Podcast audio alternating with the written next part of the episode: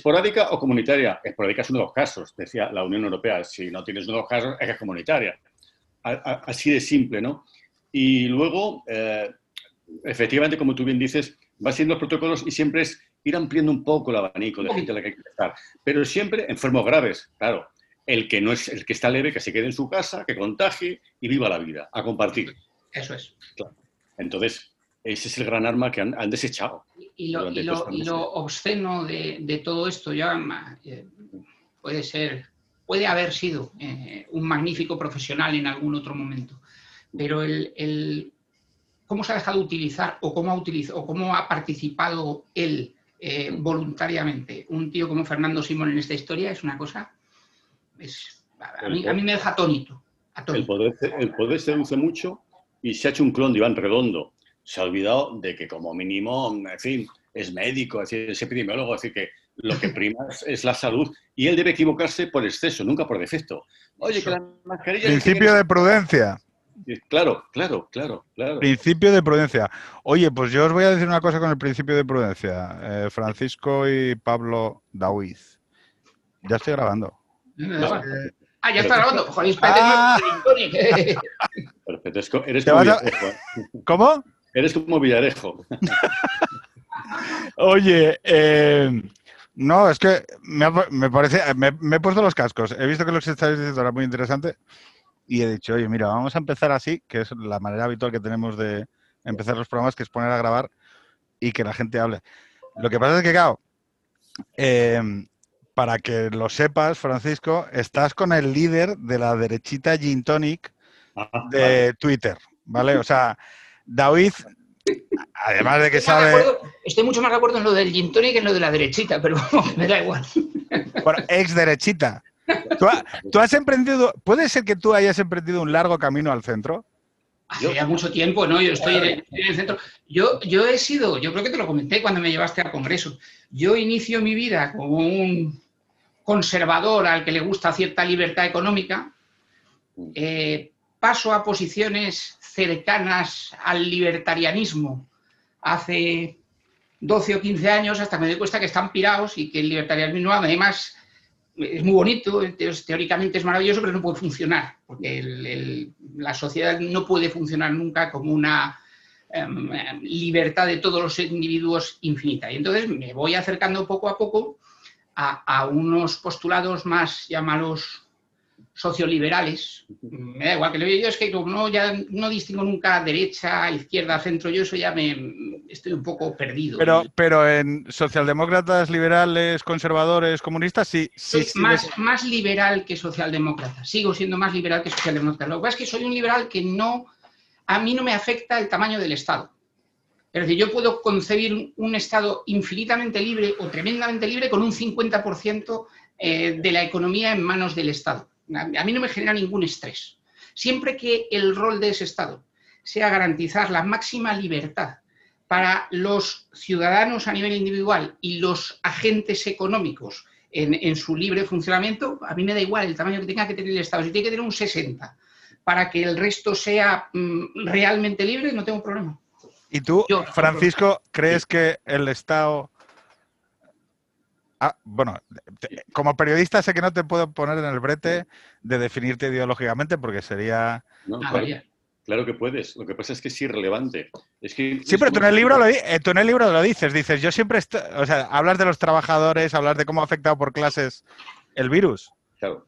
Quiero decir, eh, cambia en algo si soy eh, prostólogo o no para tener una, una opinión sobre esto. Es decir, yo creo que lo que, lo que importa es si es la verdad o no. Si te acercas a la verdad, eh, un buen periodista, un periodista honesto, cuando analiza, analiza al gobierno que está, al gobierno de turno. Si es de izquierda, de su color, mala suerte, la vida es así. Si es de derechas, pues da igual. Es decir, es quien gobierna y está hecho bien o mal. Es decir, hasta ahora así solía ser la prensa. El problema es que ahora parece que mm, si eres periodista tienes que anticipar cuál es tu criterio. Y si lo que sacas viene o no a cuento para beneficiar al partido con el que simpatizas. Yo no creo en ese periodismo, no me parece periodismo, me parece pura bandería. Entonces. ¿Y crees que se, te devuelvo, te repregunto, diría un, compañero tuyo. Em, antes de que nos pongamos a criticar al gobierno, mm. antes de que nos pongamos a criticar a los políticos, ¿ha hecho el periodismo su trabajo durante estos siete meses? No, no en, dos, en, dos sentidos. Un sentido, aquellos que han intentado buscar la defensa del gobierno continuamente, vender sus eslogans, vender su, lo que estaba haciéndonos participar de que estamos en una guerra cuando no había tal guerra. Pero incluso países en guerra como el Reino Unido tenían debates políticos, tenían mociones de censura. El primer ministro porque habían resultado un fracaso sus desembarcos en Escandinavia y estaban enfrentando a los nazis. Y aquí parece, hombre, no critiques, unidad, que estamos frente al virus. Como si el virus fuera ETA y pudiera leer y estar pendiente de si hay desunión o no entre los partidos. Un absurdo. Entonces, los hooligans del gobierno naturalmente no han hecho su, papel, pero los otros, los, los, contrarios, digamos, por un lado a veces han exagerado, a veces han mentido y en todo caso han fallado como elemento dinamizador de poner al gobierno a los pies de sus noticias. Han pasado desapercibidos todos los escándalos, han ido muriendo del famoso, los test fallidos, 600.000, que se compra un proveedor raro, que se oculta. De la vamos, a ir mes a mes, vamos a ir mes a mes, ¿eh? O sea, vamos a ir mes a mes. O sea que, pero, entonces, eh, digo, porque el, burro, el burro delante, ¿no? O sea, yo mismo, eh, eh, yo pienso, oye, ¿qué hice mal, no? Y, y lo pienso muchas veces como persona, como persona que actúa en la esfera pública, en la limitadísima, en el limitadísimo alcance que tuve, yo siempre, lo he dicho, para mí ha sido un, palazo darme cuenta que, por ejemplo, con el 8M no opiné, cuando sí lo estaba haciendo en privado. Es decir, eh, Pablo y yo compartimos un grupo de WhatsApp en el que yo decía cosas en el grupo de WhatsApp que no me atrevía a decir en, la semana previa al 8M, por ejemplo, yo mismo, digo, para eh, hacer la autocrítica, no dije aquello que de verdad pensaba porque mm, me daba miedo quedar como un machista, me daba miedo quedar como alguien que estaba en contra de los derechos de la mujer, me daba... Y, es verdad que ese proceso ha hecho que ahora ya me da igual todo mucho más.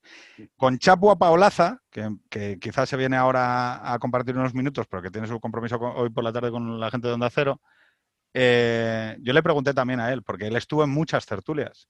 Y dije, Chapu, ¿por qué en cada tertulia que había no había ningún tertuliano, salvo Iker Jiménez en su espacio, porque que dijera, oye, pero uno o dos, diciendo, oye, esto no es normal, porque la información que tenemos a la mano nos dice que ni es una gripe, ni es wash your hands, esto es un tema serio mm, que digo en etapa de potencia, o sea, digo, principio de prudencia, cosas muy básicas.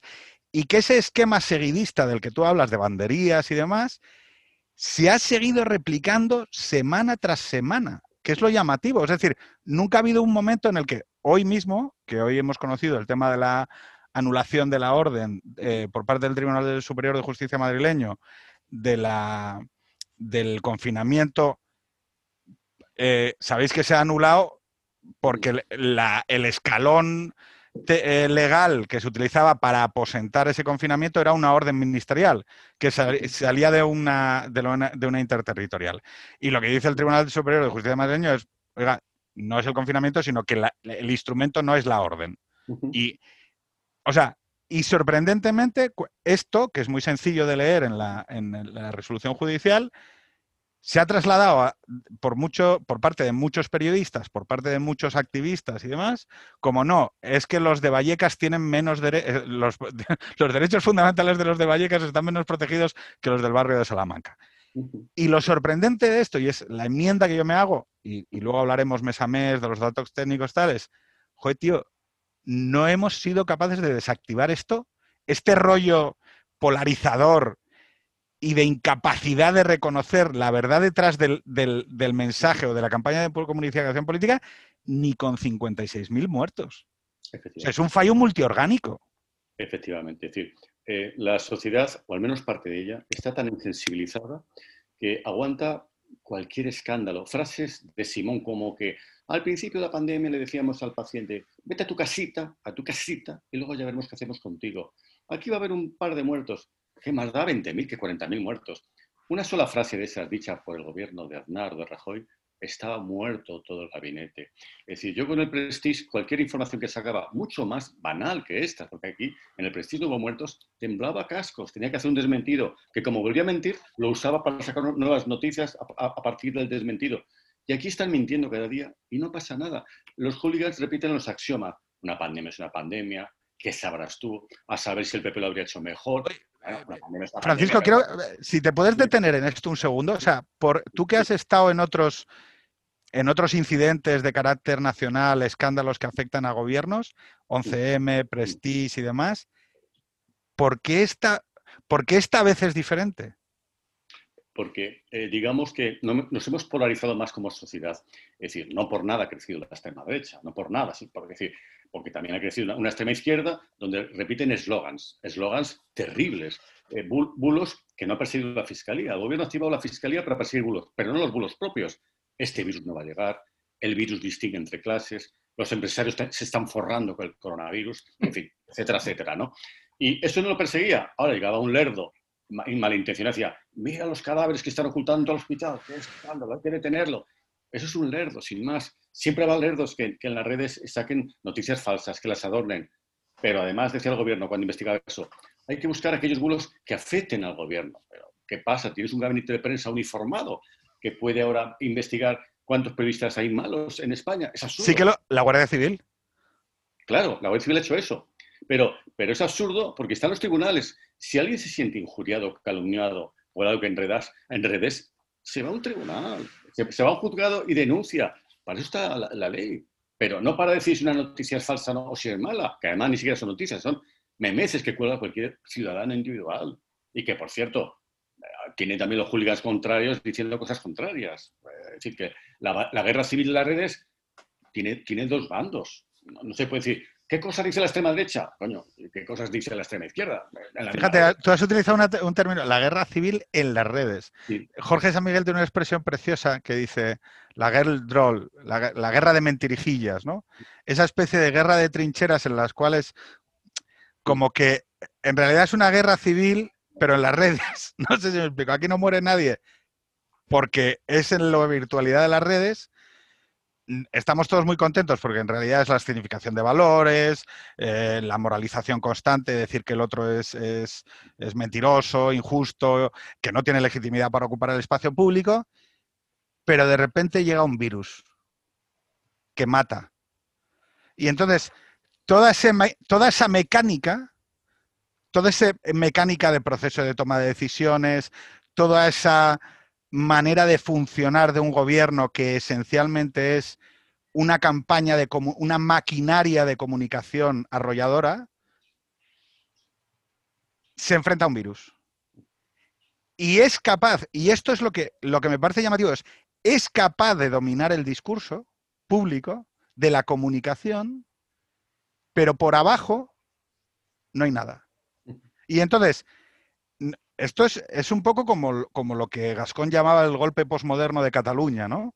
Es, de repente te encuentras con una realidad donde el discurso público y el discurso de las élites, cuando digo élites me refiero a las élites contemporáneas, es decir, nosotros, como personas que participan del debate público, ya nos autopercibimos como élite los que están cerrando la pyme o la, la, mujer que está trabajando de cajera en el supermercado y que no no participa o no participa de la misma manera que nosotros, esos solo sufren sin emitir opinión, ¿no?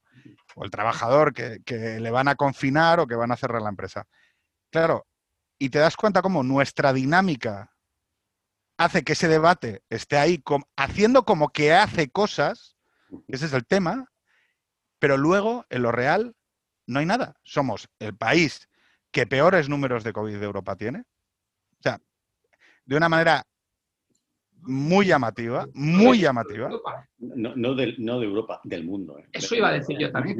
En mayor, del mundo, ¿eh? en mayor del mundo. Campeones mundiales en muertos y en infectados por tasa por millón, claro, no el, truco es decir, Estados Unidos, cuántos muertos tiene y cuántos... No, pero divide por millón de habitantes. Claro, éramos campeones mundiales y nuestros sanitarios infectados equivalían a un país entero de infectados. Es decir, tenemos más que Portugal, éramos la nación 17 algo muy mal se ha hecho cuando tienes esas cifras tan brutales. No puedes decir aquello de que es que una pandemia es una pandemia. Sí, pero ¿por qué menos pandemia en Sierra Leona? No entiendo. O en Bulgaria, que tienen peor sanidad, o en Grecia, o en Portugal.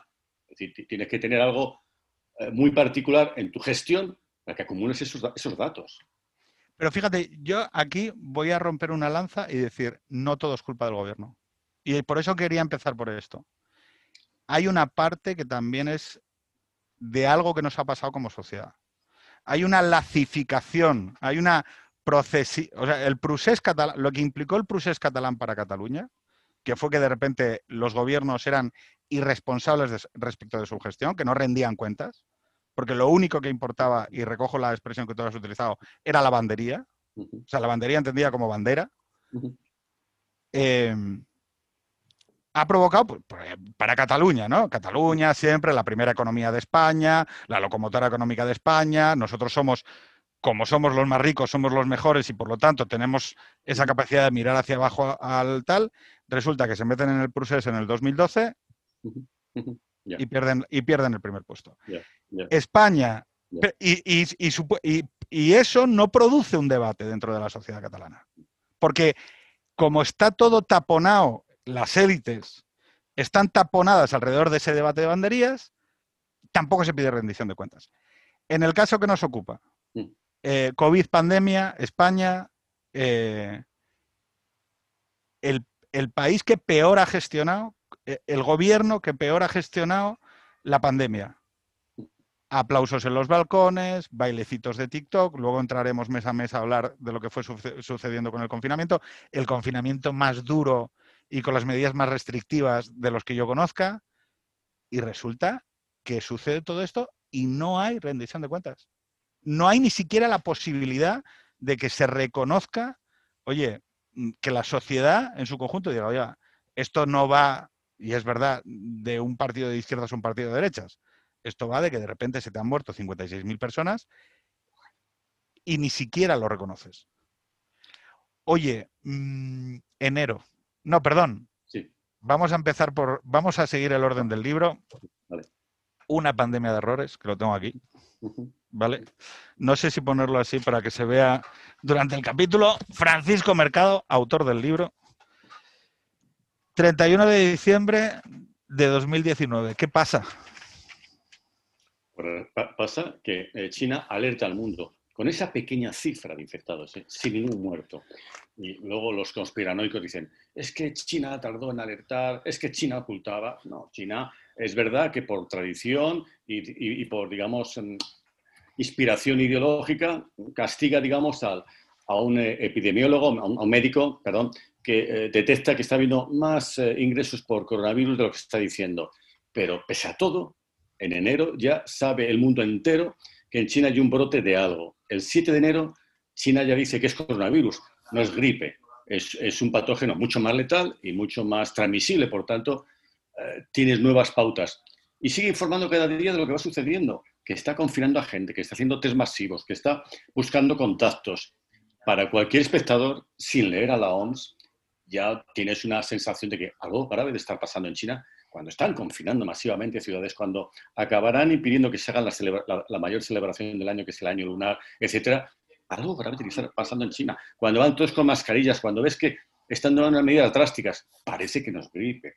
Pero encima, cuando empiezan a dar los informes, no ya de los que hace la OMS, que envía dos misiones, lo cual demuestra, uno en enero y otro en febrero, que no hay tal opacidad, están contando lo que hayan. Oye, que los sanitarios son los primeros que están cayendo como moscas. Pero casualmente, cuando empezamos a tomar medidas, eso dejó de pasar. Que parece que hay vestigios de, transmisión del virus a través del aire, en una habitación, aunque no gran cantidad, están describiendo perfectamente la enfermedad para, el que quiera leer y saber. Eh, después ya llega el 30 de enero y dicen que además es una emergencia internacional. En realidad no cambia lo que van diciendo a lo largo de ese mes. Van añadiendo más datos y van diciendo eh, cosas que, añaden a, gravedad. Y ese 30 de enero ya dicen, hay que evitar los actos masivos. No lo dicen cuando dicen que es una pandemia, lo dicen ese día, cuando solo es una epidemia, la enfermedad. Es decir, la OMS pide las mismas medidas en enero que en febrero y en marzo las mismas, pero España hace caso omiso en enero, febrero. Solo, hace caso, solo empieza a tomar las medidas que recomienda la OMS a partir del 8M, cuando ya se, Oye, de las cifras. Sí. No, te me, no te me adelantes tanto porque lo que, lo que, mira, lo que habíamos pensado como estructura, porque yo creo, eh, viendo un poco el libro, yo creo que está muy bien planteado a nivel de cronología, que es decir, oye, ¿por qué? Porque yo aquí creo que hay una parte de, experiencia personal, ¿vale? Espera un segundo que es Chapu. Eh, Chapu, eh, Francisco, ¿os conocéis? No, nos conocíamos. Vale. Eh, no, no, no, no nos conocíamos. Encantado.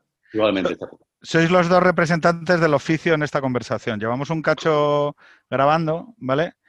Y estamos ya un poco con la cronología de ir mes a mes, porque yo creo que es lo que va a ser más útil. También un poco por, contar cómo lo hemos vivido cada uno. Esa es la parte más personal de toda esta milonga y de cómo nos ha afectado, ¿no? Em, pero le estaba preguntando a Francisco por, eh, por 31 de diciembre, enero, ¿no? O sea, ¿qué es lo que sucede? Porque yo en esas estoy a uvas, o sea, no me entero de nada yo en enero mm, no tenía ni idea. Solo tenía algunos amigos, eh, Vidazzi, eh, Jorge Alonso y demás, que ya me empezaron a decir, oye, que está pasando algo en China. Yo no sé si Pablo, Pablo Daoiz, para los que no lo conozcan, eh, líder, líder, Chapu, te informo de la derechita Gin Tonic, como ya le he informado antes a Francisco.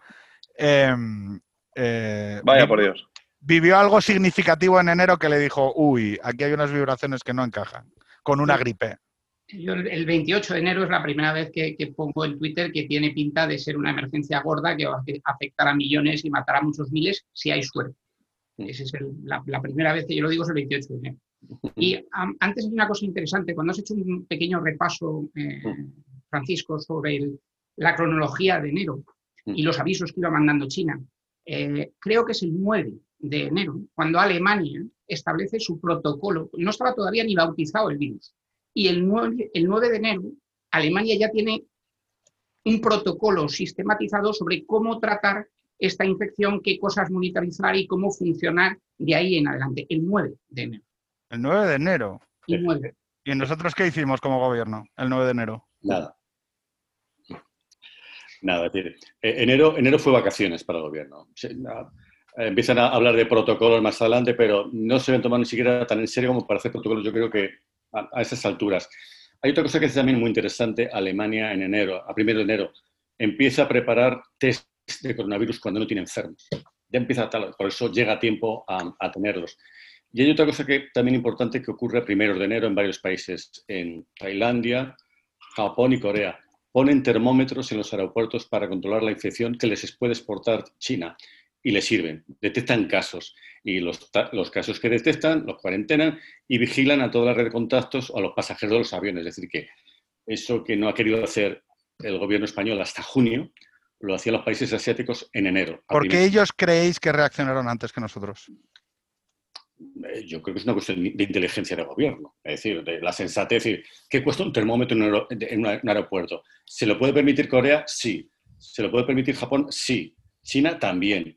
Tailandia también. ¿España no puede?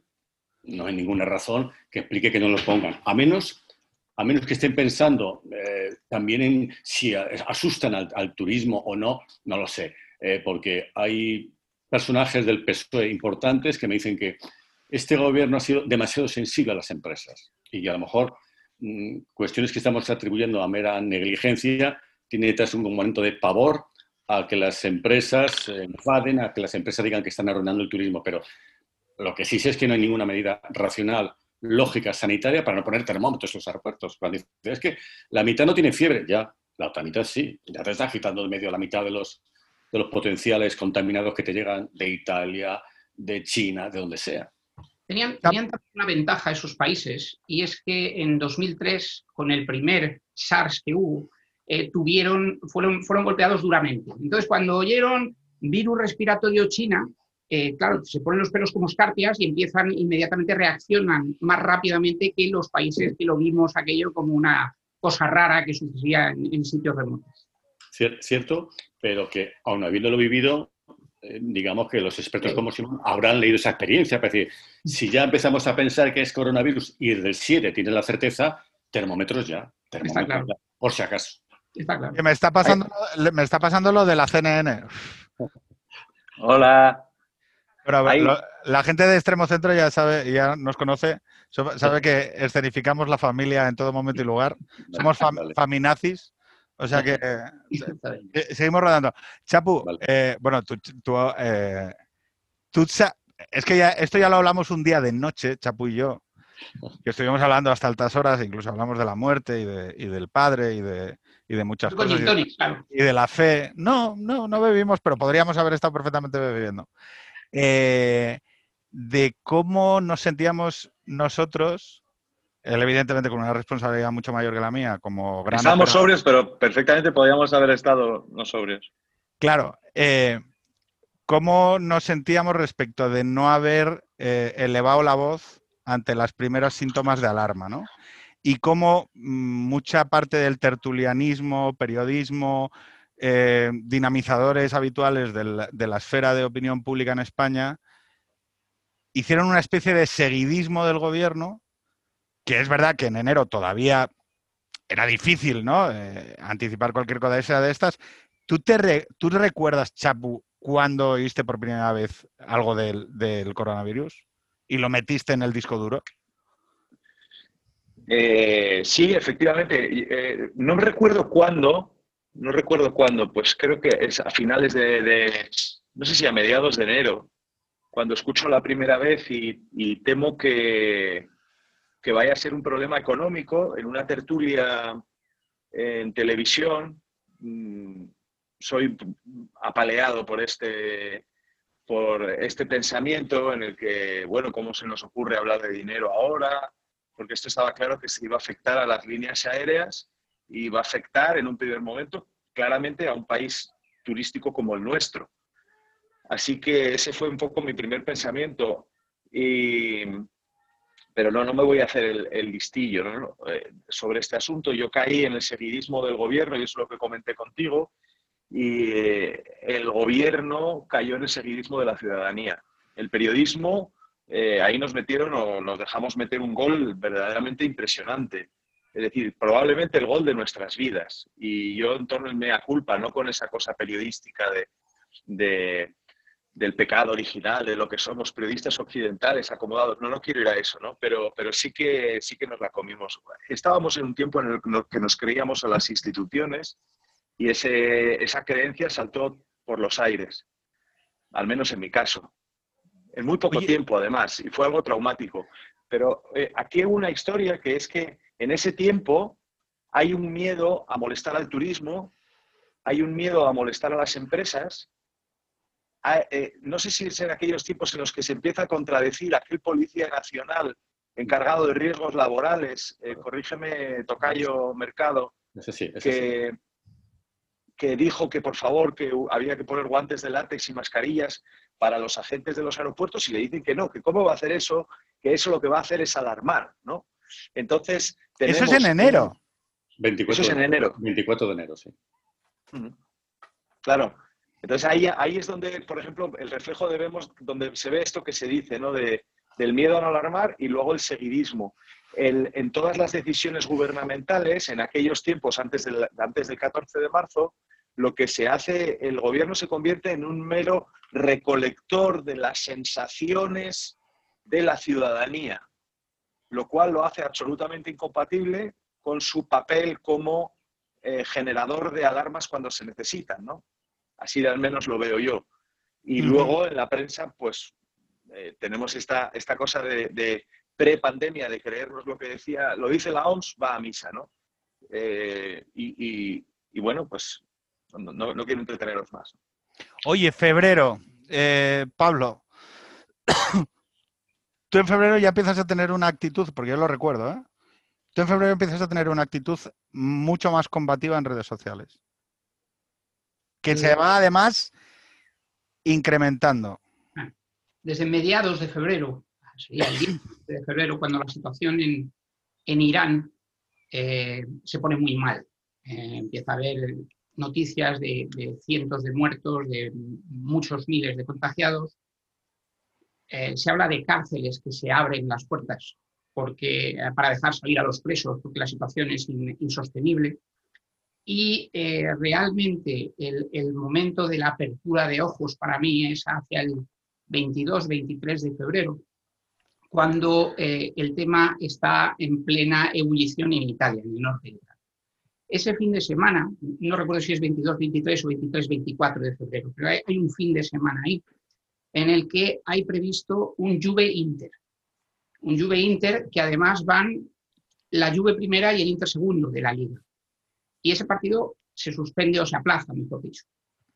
Eh, las diócesis del norte de Italia, de, la, católica Italia, suspenden todos los oficios religiosos hasta nueva orden y el Carnaval de Venecia. Perdón, lo suspende, pero ¿lo autosuspende o lo suspende el gobierno? Lo autosuspenden. Es, es que esto es la hostia. Y el, te decía, y se suspende el Carnaval de Venecia. El Carnaval de Venecia no es cualquier cosa, es uno de los grandes carnavales del mundo. Eh, ¿Qué analogía con la Semana Santa de Sevilla que tardamos? Estamos hablando, estamos hablando del 25 o 26 de febrero. El 28 de febrero es cuando ya mm, yo, yo exploto y es cuando leo, porque creo que se publica ese mismo día, por lo menos en inglés, el informe de la segunda misión o el segundo informe de la misión conjunta China-OMS.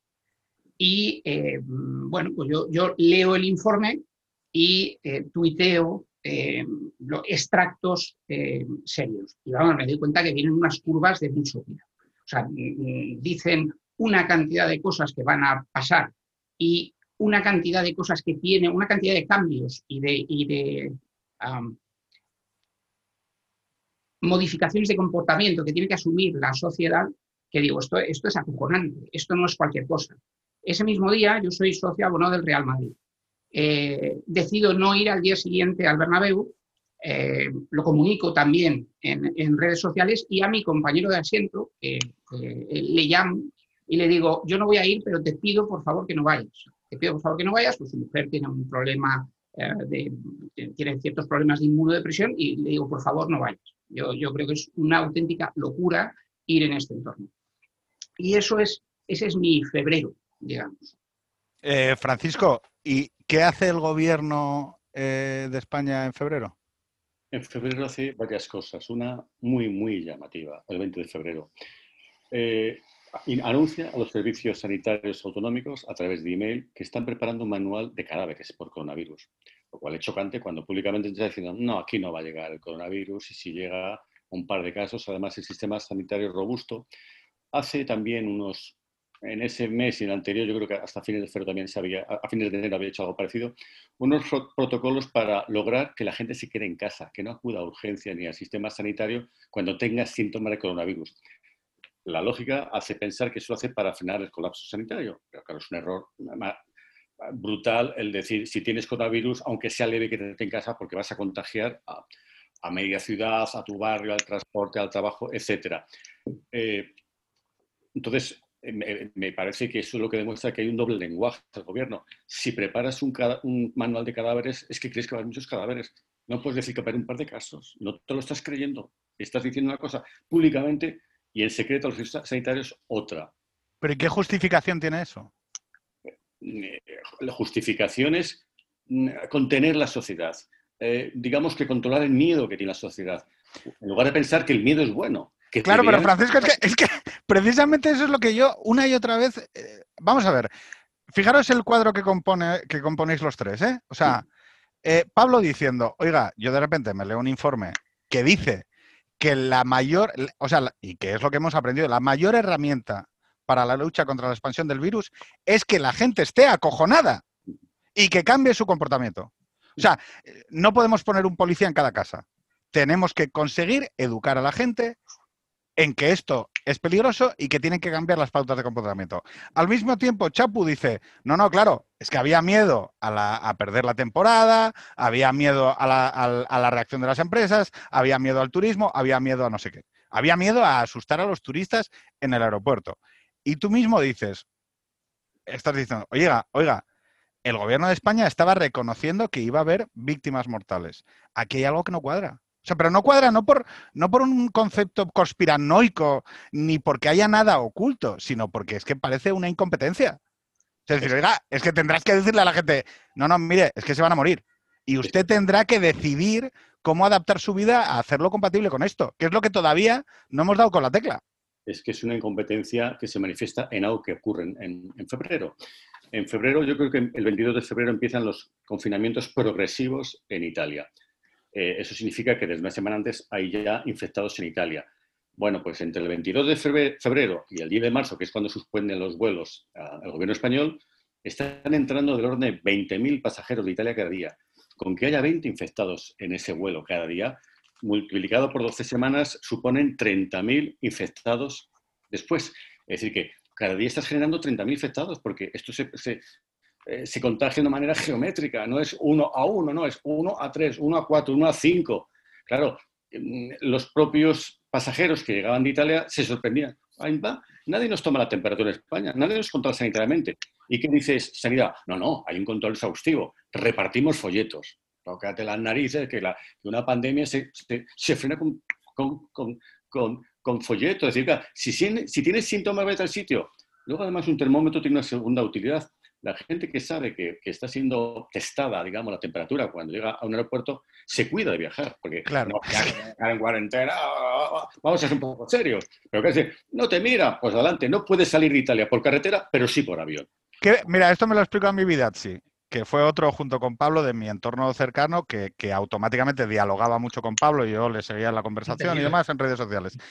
Que era, oye, es que todo esto de las mascarillas, los termómetros, y el recordatorio constante de que estás viviendo en un entorno con pandemia, o sea, es un enforcement a tu comportamiento. Es decir, es una manera de recordarte que tienes que tener cuidado. Es decir, que es una lucha constante y permanente. No es que vayas a hacer una cosa y ya te olvidas, que eso eh, lo hablaremos después con la, con la reapertura.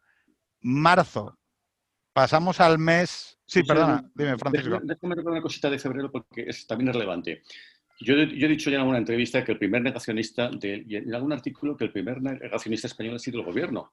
Porque es que en febrero, que tiene China ya 70.000 infectados, que el virus ha expandido a decenas de países, que están en diversos continentes, dicen, de transmitirse de persona a persona el virus, de transmitirse. ¿Pero quién crees que lo está transmitiendo? ¿Un pangolín que viaja a Europa con, el billete pagado por el Partido Comunista Chino? ¿Quién crees que está contagiando? De transmitirse persona a persona. ¿Quién contagia? ¿Qué pangolín contagia a 70.000 personas? Por Dios, el origen pudo ser pangolín, pero cuando son 70.000 solo en China, entonces, ¿eso es conspiración o eso es memez? Que es la, duda que te asalta cuando ves que alguien está poniendo en duda aquello que te está informando la China, que es algo más que ha hecho mucho el gobierno español. Bueno, las mascarillas, a saber si son útiles, porque como los chinos usan tantas medidas preventivas, no sabemos cuál es la buena. Y tú, por si acaso, para educarte, no usas mascarillas. No usas ninguna. Claro. En la... No, no, perdona, eh, Francisco. No, quería decir que, el 12 de marzo es cuando se suspende el mobile. Y yo recuerdo aquel... De, febrero, Chapo. Febrero, sería El 12 de febrero, perdón, sí, el 12 de febrero. En ese momento hay un, hay un estado de la opinión pública que viene a, en, esa, en esa senda de hacer caso a las instituciones y lo que dice un responsable de la Organización Mundial de la Salud en el programa en el que yo participo, que es la Brújula, donde hacer un proyecto, programa estupendo, por cierto. Eh, no, lo que viene a decir. No porque participes tú, hay que aclarar. También suma, ¿no? Eh, no, quiero decir que mm, hay, hay, un, hay un momento en el que una responsable de la OMS dice que estamos sufriendo una infodemia. Y cala entre la opinión publicada entre los que me incluyo, eh, siguiendo a las instituciones, pues cala naturalmente el discurso de que estamos ante una aterradora ola de prudencia que puede hacernos un daño enorme y que... El miedo hace daño. que las miedo hace daño. que cuidadín. Cuidadín con las fake news, aquí no está pasando, etcétera. Yo recuerdo de finales de febrero un momento de quiebra de, esa, de ese sistema cómodo y confortable de, opinar, ¿vale? En el que estábamos instalados. Yo no me excluyo de eso. Eh, y es el momento en el que viene un reportaje de Italia en el que hay un tipo de un hospital, vosotros igual recordáis cuál es, que dice que están escogiendo, están eh, endureciendo mucho el triaje de los pacientes. Y ahí hay un momento de un fogonazo, ¿no? Y, es muy interesante el tema del miedo como configurador de, nuestro comportamiento, yo creo, y podrán venir sociólogos, epidemiólogos y vosotros mismos quizás tengáis argumentos para contradecirme, pero yo creo que las medidas en sí, como propia medida restrictiva, no tienen un gran efecto en la población.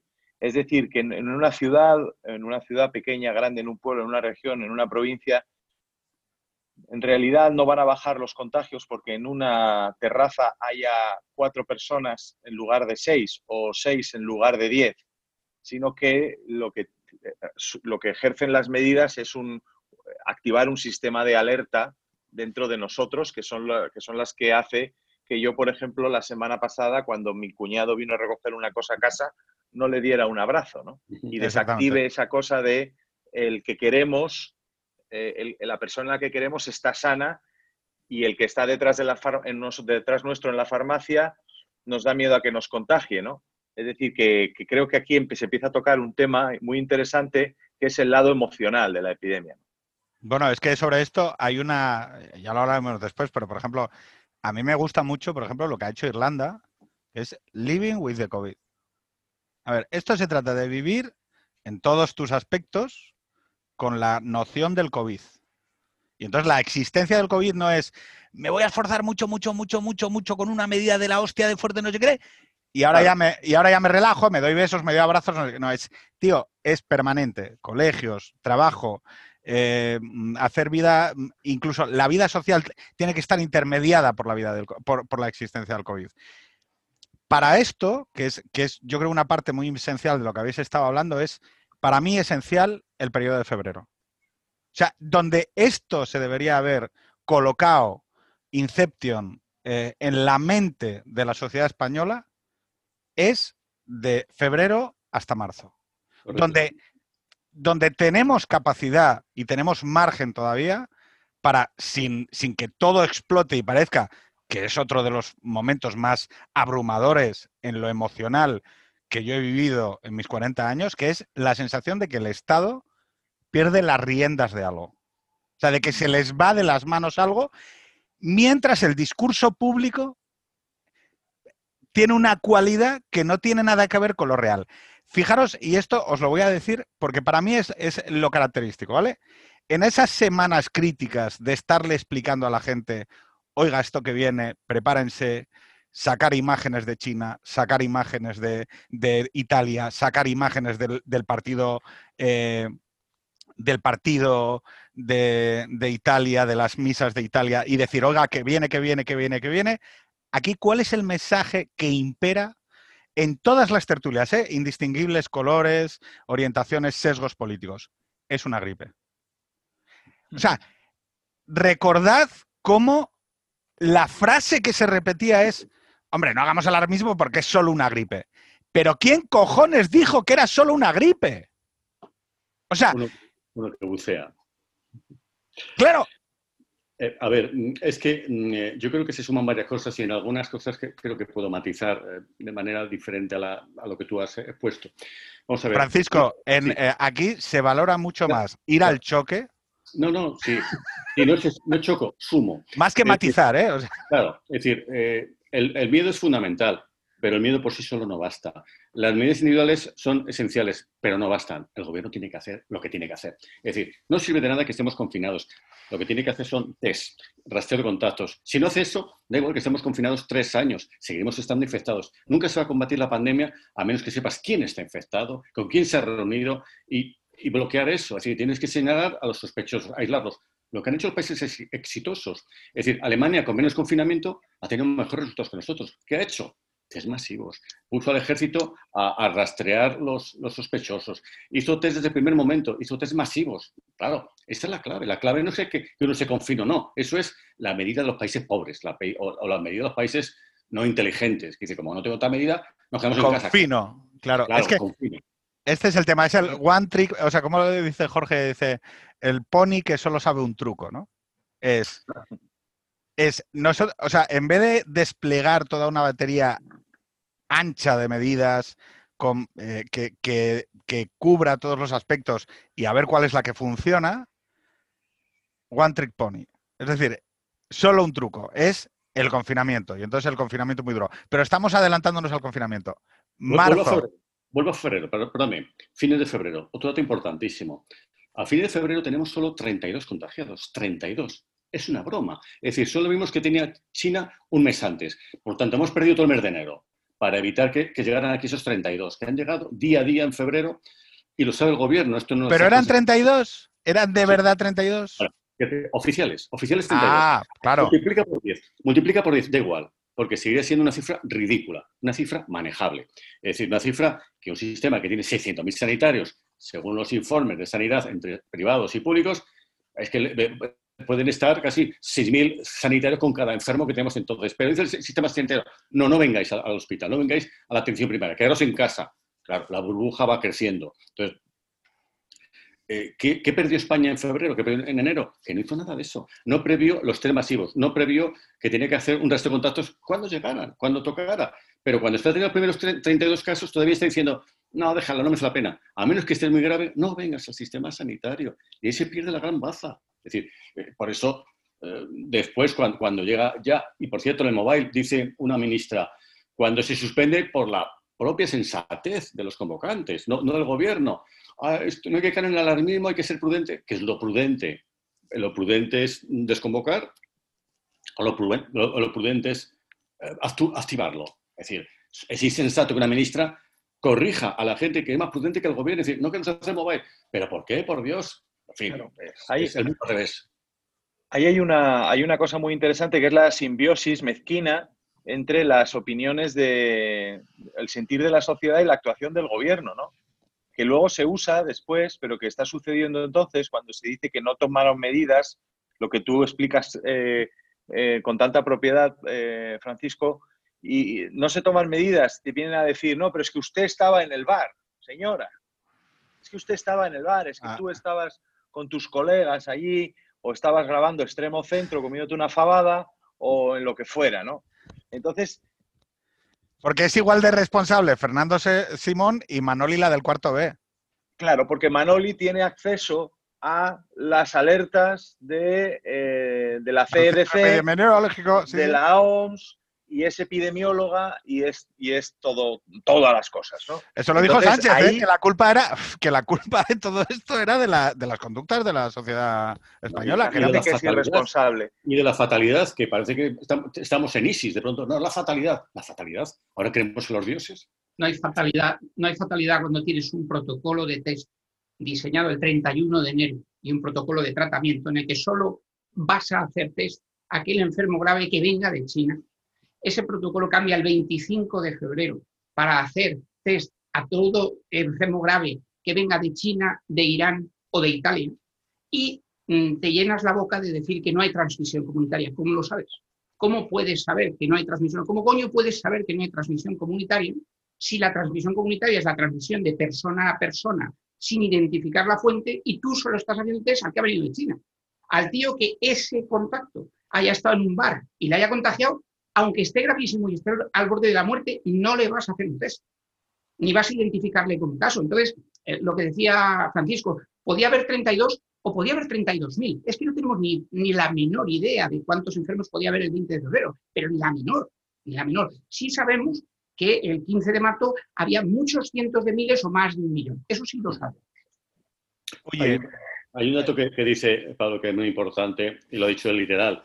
A todo enfermo grave que llegue de Irán o de Italia. Claro, el que no está enfermo visiblemente, porque claro, en un aeropuerto, ¿quién es el visible? El que tose, oh, oh, si tose, igual si está enfermo.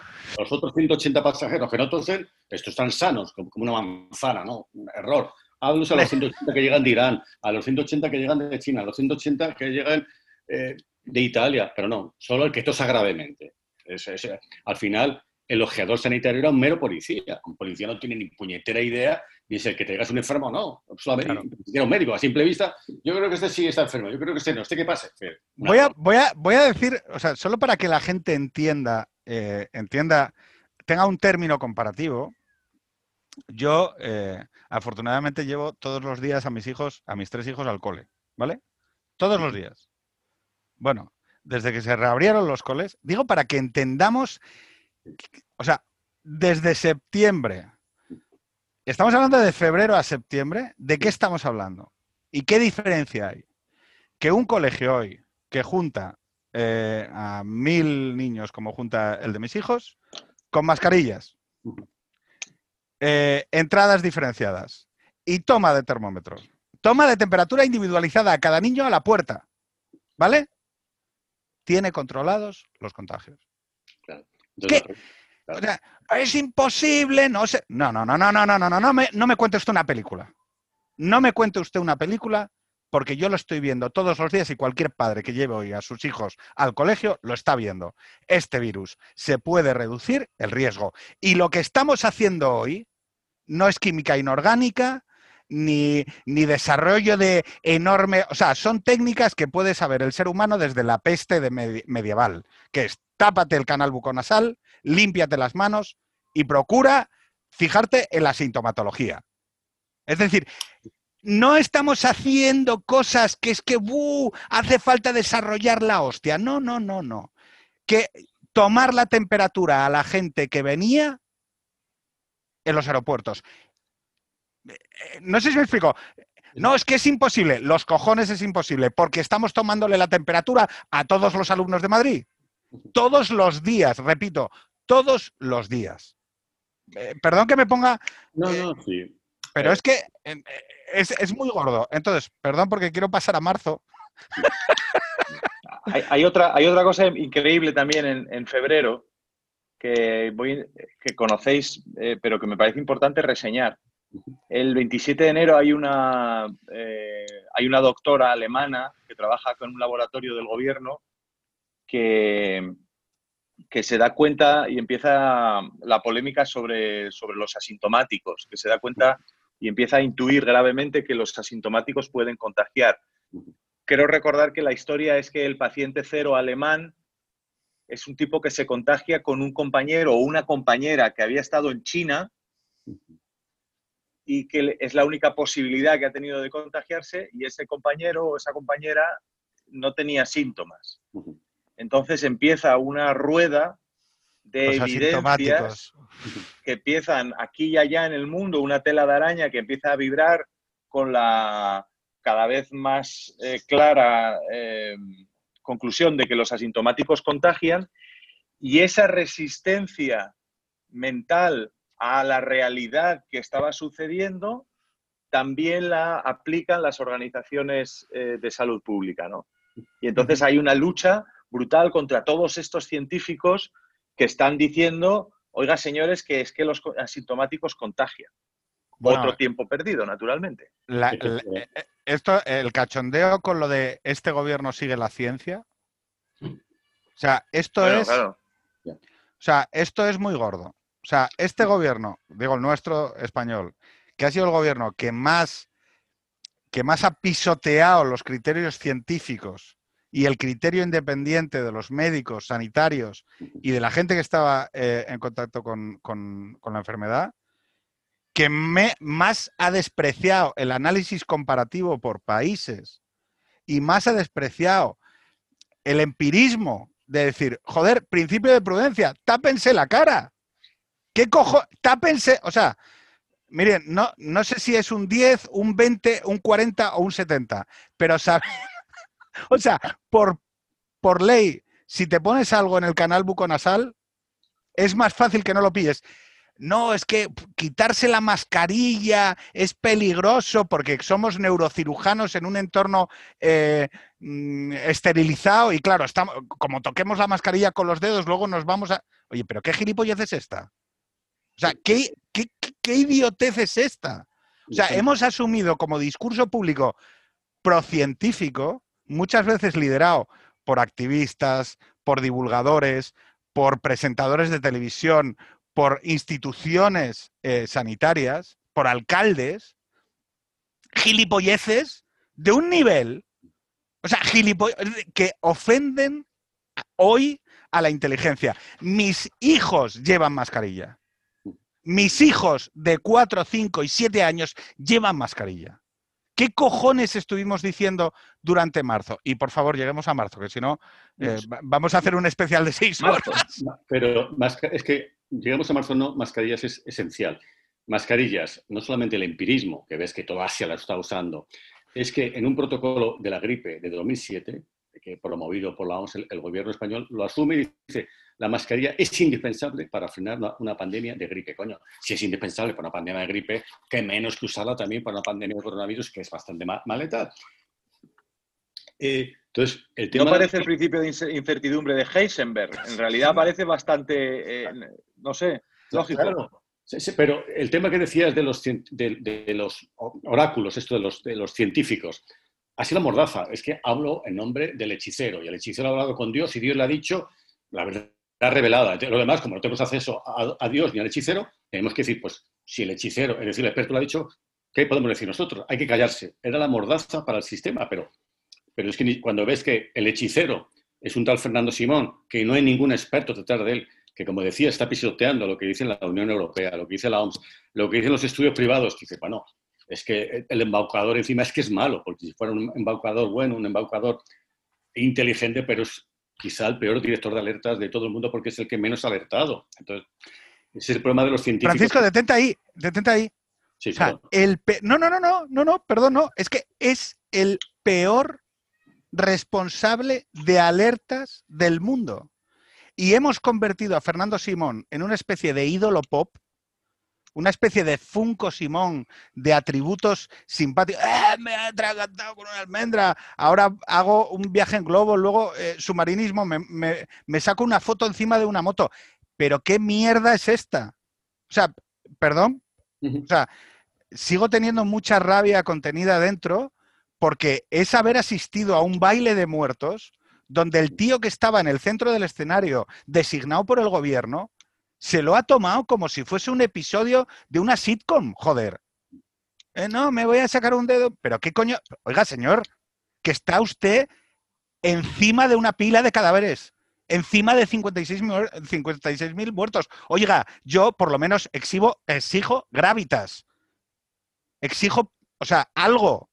O sea, y, y nunca lo hemos tenido. Con el tema de las mascarillas, y perdonar porque para mí personalmente es lo que más me ofende a la inteligencia. No solo, o sea, ¿cuándo se dice lo de las mascarillas en marzo? Las compras. No, cuando dice, cuando dice Fernando Simo que, que, la gente no hace falta que utilice mascarillas porque puede ser incluso hasta contraproducente. Que es la idea que se traslada en televisión española, porque como no había, que luego lo explican, ¿eh? llegan a reconocer con un cinismo asesino, o sea, con un cinismo abrumador que se dijo eso no porque no supieran que las mascarillas eran útiles, sino porque era contraproducente para el gobierno porque no tenía el gobierno capacidad para suministrar mascarillas a la población. Que en Estados Unidos teníamos a un militar, os lo quiero recordar, teníamos a un militar haciendo mascarillas con camisetas. y aquí teníamos al responsable de alertas diciendo que, no, que no, hombre, que no queda claro, que pueden ser hasta contraproducentes porque la gente no sabe manipular una puta mascarilla. Además, el debate en esos días, en esos días, el debate político empezaba a florecer alrededor de sucesos extraños como el debate de si no teníamos mascarillas porque éramos un país de camareros que se había dedicado al turismo y que el algodón y las confecciones estaban en China, ¿no? Y a mí me llamó un médico amigo mío y me dijo, mira, te voy a decir una cosa, si yo pudiera hacerme una mascarilla con el algodón, ya me la hubiera hecho con mis gallumbos, ¿no? Es decir, eh, y luego, eh, en esos días, efectivamente, yo creo que se, teje el, otro gran desastre, que ha sido la relación tan nociva entre la ciencia, si es que existe la ciencia, ¿vale? Y, los gobiernos. En el caso del gobierno español, una relación absolutamente mezquina, que no, bueno, que ahora relataremos con cosas que, no en marzo. Que no, quieres adjetivar porque ya con lo que has dicho, no, pero está vinculado a lo que ha dicho antes Francisco, ¿eh? Eh, que es este tema de que hay unos tíos que tienen acceso a una especie de saber oscuro, inaprensible para la gente para un periodista o para, o para un analista eh, que está dedicando su tiempo eh, libre a leer y a informarse, como Pablo, o a mí, que no tengo nada de todo eso y soy un puto cuñado, pero joder, eh, veo los cuadros de la peste negra medievales y veo que la gente lleva tapada la cara. Claro, porque hay, una, hay una distinción entre científico y ser mortal que se establece y, bueno, e, en, esos días yo creo que se, se empieza a construir esta gran equivocación en la que Pedro Sánchez, eh, en su primer discurso, dicho esto adelantando un poco a la línea de tiempo de esta charla, pero ya se empieza a fraguar eso en el que se dice, hacemos o no hacemos antes lo que nos dicen los científicos, como si el científico fuera una parte externa al gobierno. Es una voz que le habla, es un chamán, es un augur que ve volar los pájaros en el cielo de Madrid y de pronto le susurra al oído cosas que solo él puede entender, porque solo él ve al otro mundo. Pero es algo externo, es decir, se saca de sí la responsabilidad para ponerlas en el cuerpo del científico, lo cual es absolutamente absurdo, porque la ciencia sanitaria pues tiene los mismos componentes que puede tener la ciencia sociológica, las ciencias económicas o el estudio del derecho. Es decir, la ciencia es la ciencia. En un gobierno hay economistas, hay expertos en sociología y hay expertos también en, sanidad, ¿no? Eh, y en cuestiones de salud pública eh, y epidemiológicas. Pero no, aquí sucede todo lo contrario y se viene a decir esta cosa de nosotros no somos. Hay unos científicos que nos hablan. Germen de la hecatombe que viene después. ¿Por, ¿por qué? Porque el gobierno no, no asume responsabilidades y porque luego utiliza a esos científicos para justificar todas sus decisiones políticas, no políticas a la hora de dar prioridad a la economía o la salud, que es una decisión, una duda política razonable, sino sus decisiones electoralistas. Oye, perdona. Eh, Ejemplo. chapu, chapu, chapu. Que me estoy embalando, ¿eh? No, no, no, no, no, no. Primero porque has dicho una cosa que, dice Francisco en el libro que quiero reseñar, que dice él, no hace falta ciencia en este debate. No discuto la fórmula de la vacuna del coronavirus. Debato de política de salud. Es decir, de política. Eso es lo primero. Lo segundo, joder, eh, si el gobierno no quiso escoger entre salud y economía, pues vaya puta mierda las dos, ¿no? O sea, porque mm, eh, a mí me dices, mira, hemos tirado abajo la economía y hemos tenido cero muertos y te digo, oye, ole campeón, has tomado una decisión y la decisión que tomaste abocó a unos resultados acorde a lo que me habías dicho. Pero es que España, o, al revés, me dices, oye, ha palmado un número mm, determinado de gente, eh, tragedia eh, trágica, pero hemos considerado que mm, dañar la economía iba a ser mucho peor porque a largo plazo eh, generaría más dolor. Bueno, yo tendría mis cosas que decir ante eso, pero, pero bueno, sería coherente. Pero es que España tiene los peores números de COVID Europa respecto de las muertes, es decir, de la política sanitaria, es decir, como dice Francisco, de la política, porque aquí no estamos haciendo un debate científico, estamos haciendo un debate sobre las decisiones políticas que se han tomado. Y segundo, hemos tenido unos resultados económicos que son los peores de toda Europa. Hemos tirado abajo la economía también. Entonces, claro, es decir, oye, yo no es por nada, pero ante esto alguien tiene que dar algún tipo de respuesta. Y vuelvo a decir, estamos atascados en marzo. Pablo, cuéntanos de, eh, o Francisco, avanza hacia marzo. Venga, el que tenga más ganas. Déjame decirte dos cositas de lo que decía y de mm, el tema de las mascarillas en las mascarillas los protocolos de sanidad dicen hay que usar la mejor mascarilla para los sanitarios o trabajadores de las residencias, la FPV2, pero si no hay, usa una mascarilla caducada, usa una mascarilla reutilizada, etcétera, etcétera. Eh, ¿Por qué? Porque son conscientes de que no hay, no hay. Entonces, usa lo que puedas, como si te pones papel higiénico, da igual, usa lo que quieras. Ningún gobierno puede poner un protocolo así, porque si tú pones un protocolo tan laxo, cuando pidas cuentas en las residencias, oiga, he hecho lo que usted me dijo, que usará papel higiénico si no tenía mascarillas. Porque es como decir, déjete, tenéis que llevar cinturón de, seguridad, pero si no tenéis, una cuerda gorda y ya está. Apoyo la cuerda gorda y que no me pueden multar porque dice el gobierno que puede usar esto. Entonces, eh, el problema de, ese febrero, eh, en febrero se produjo otro hecho que pasa desapercibido, es interesante. Miguel Sebastián, un economista que está todos los días criticando la política del gobierno, eh, dice que es bromas, esa que vengo aquí una charla de temas medioambientales. Hay que ir al confinamiento, hay que ir al confinamiento. Es que no vemos lo que está pasando en China. Es decir, que cualquier persona sensata, informada, a fin de febrero veía cosas raras. Veía que llegaban pasajeros de Italia que decían, pues no me han tomado la temperatura y sin embargo a salir sí me la tomaba, no lo entiendo nada. una locura. Entonces, febrero es esa bolsa que estamos construyendo de infectados y que va a explotar en marzo. Pasemos a marzo cuando queráis. Pablo, dale, marzo. ¿Qué, te pasa a ti en marzo y cómo reaccionas ante marzo? Y ahí ah. está el gran, el gran ítem comunicativo que es, ya lo sabéis, si querer, el 8M. ¿Creemos que el 8M retrasó la toma de decisiones del gobierno? Yo, tiendo a pensar que sí.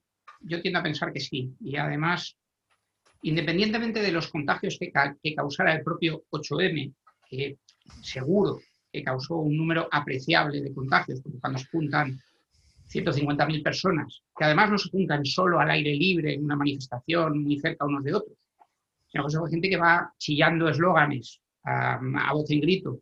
Es gente que antes ha podido quedar a tomar un café y después queda a tomar una cerveza. Es gente que se ha movido en el transporte público sin mascarilla.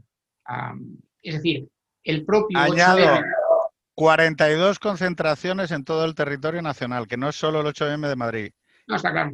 que son convocadas por el gobierno, que esto es lo que a mí me,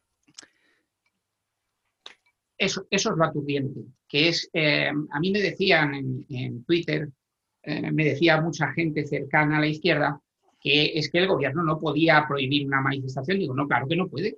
Digo, pero convocarla.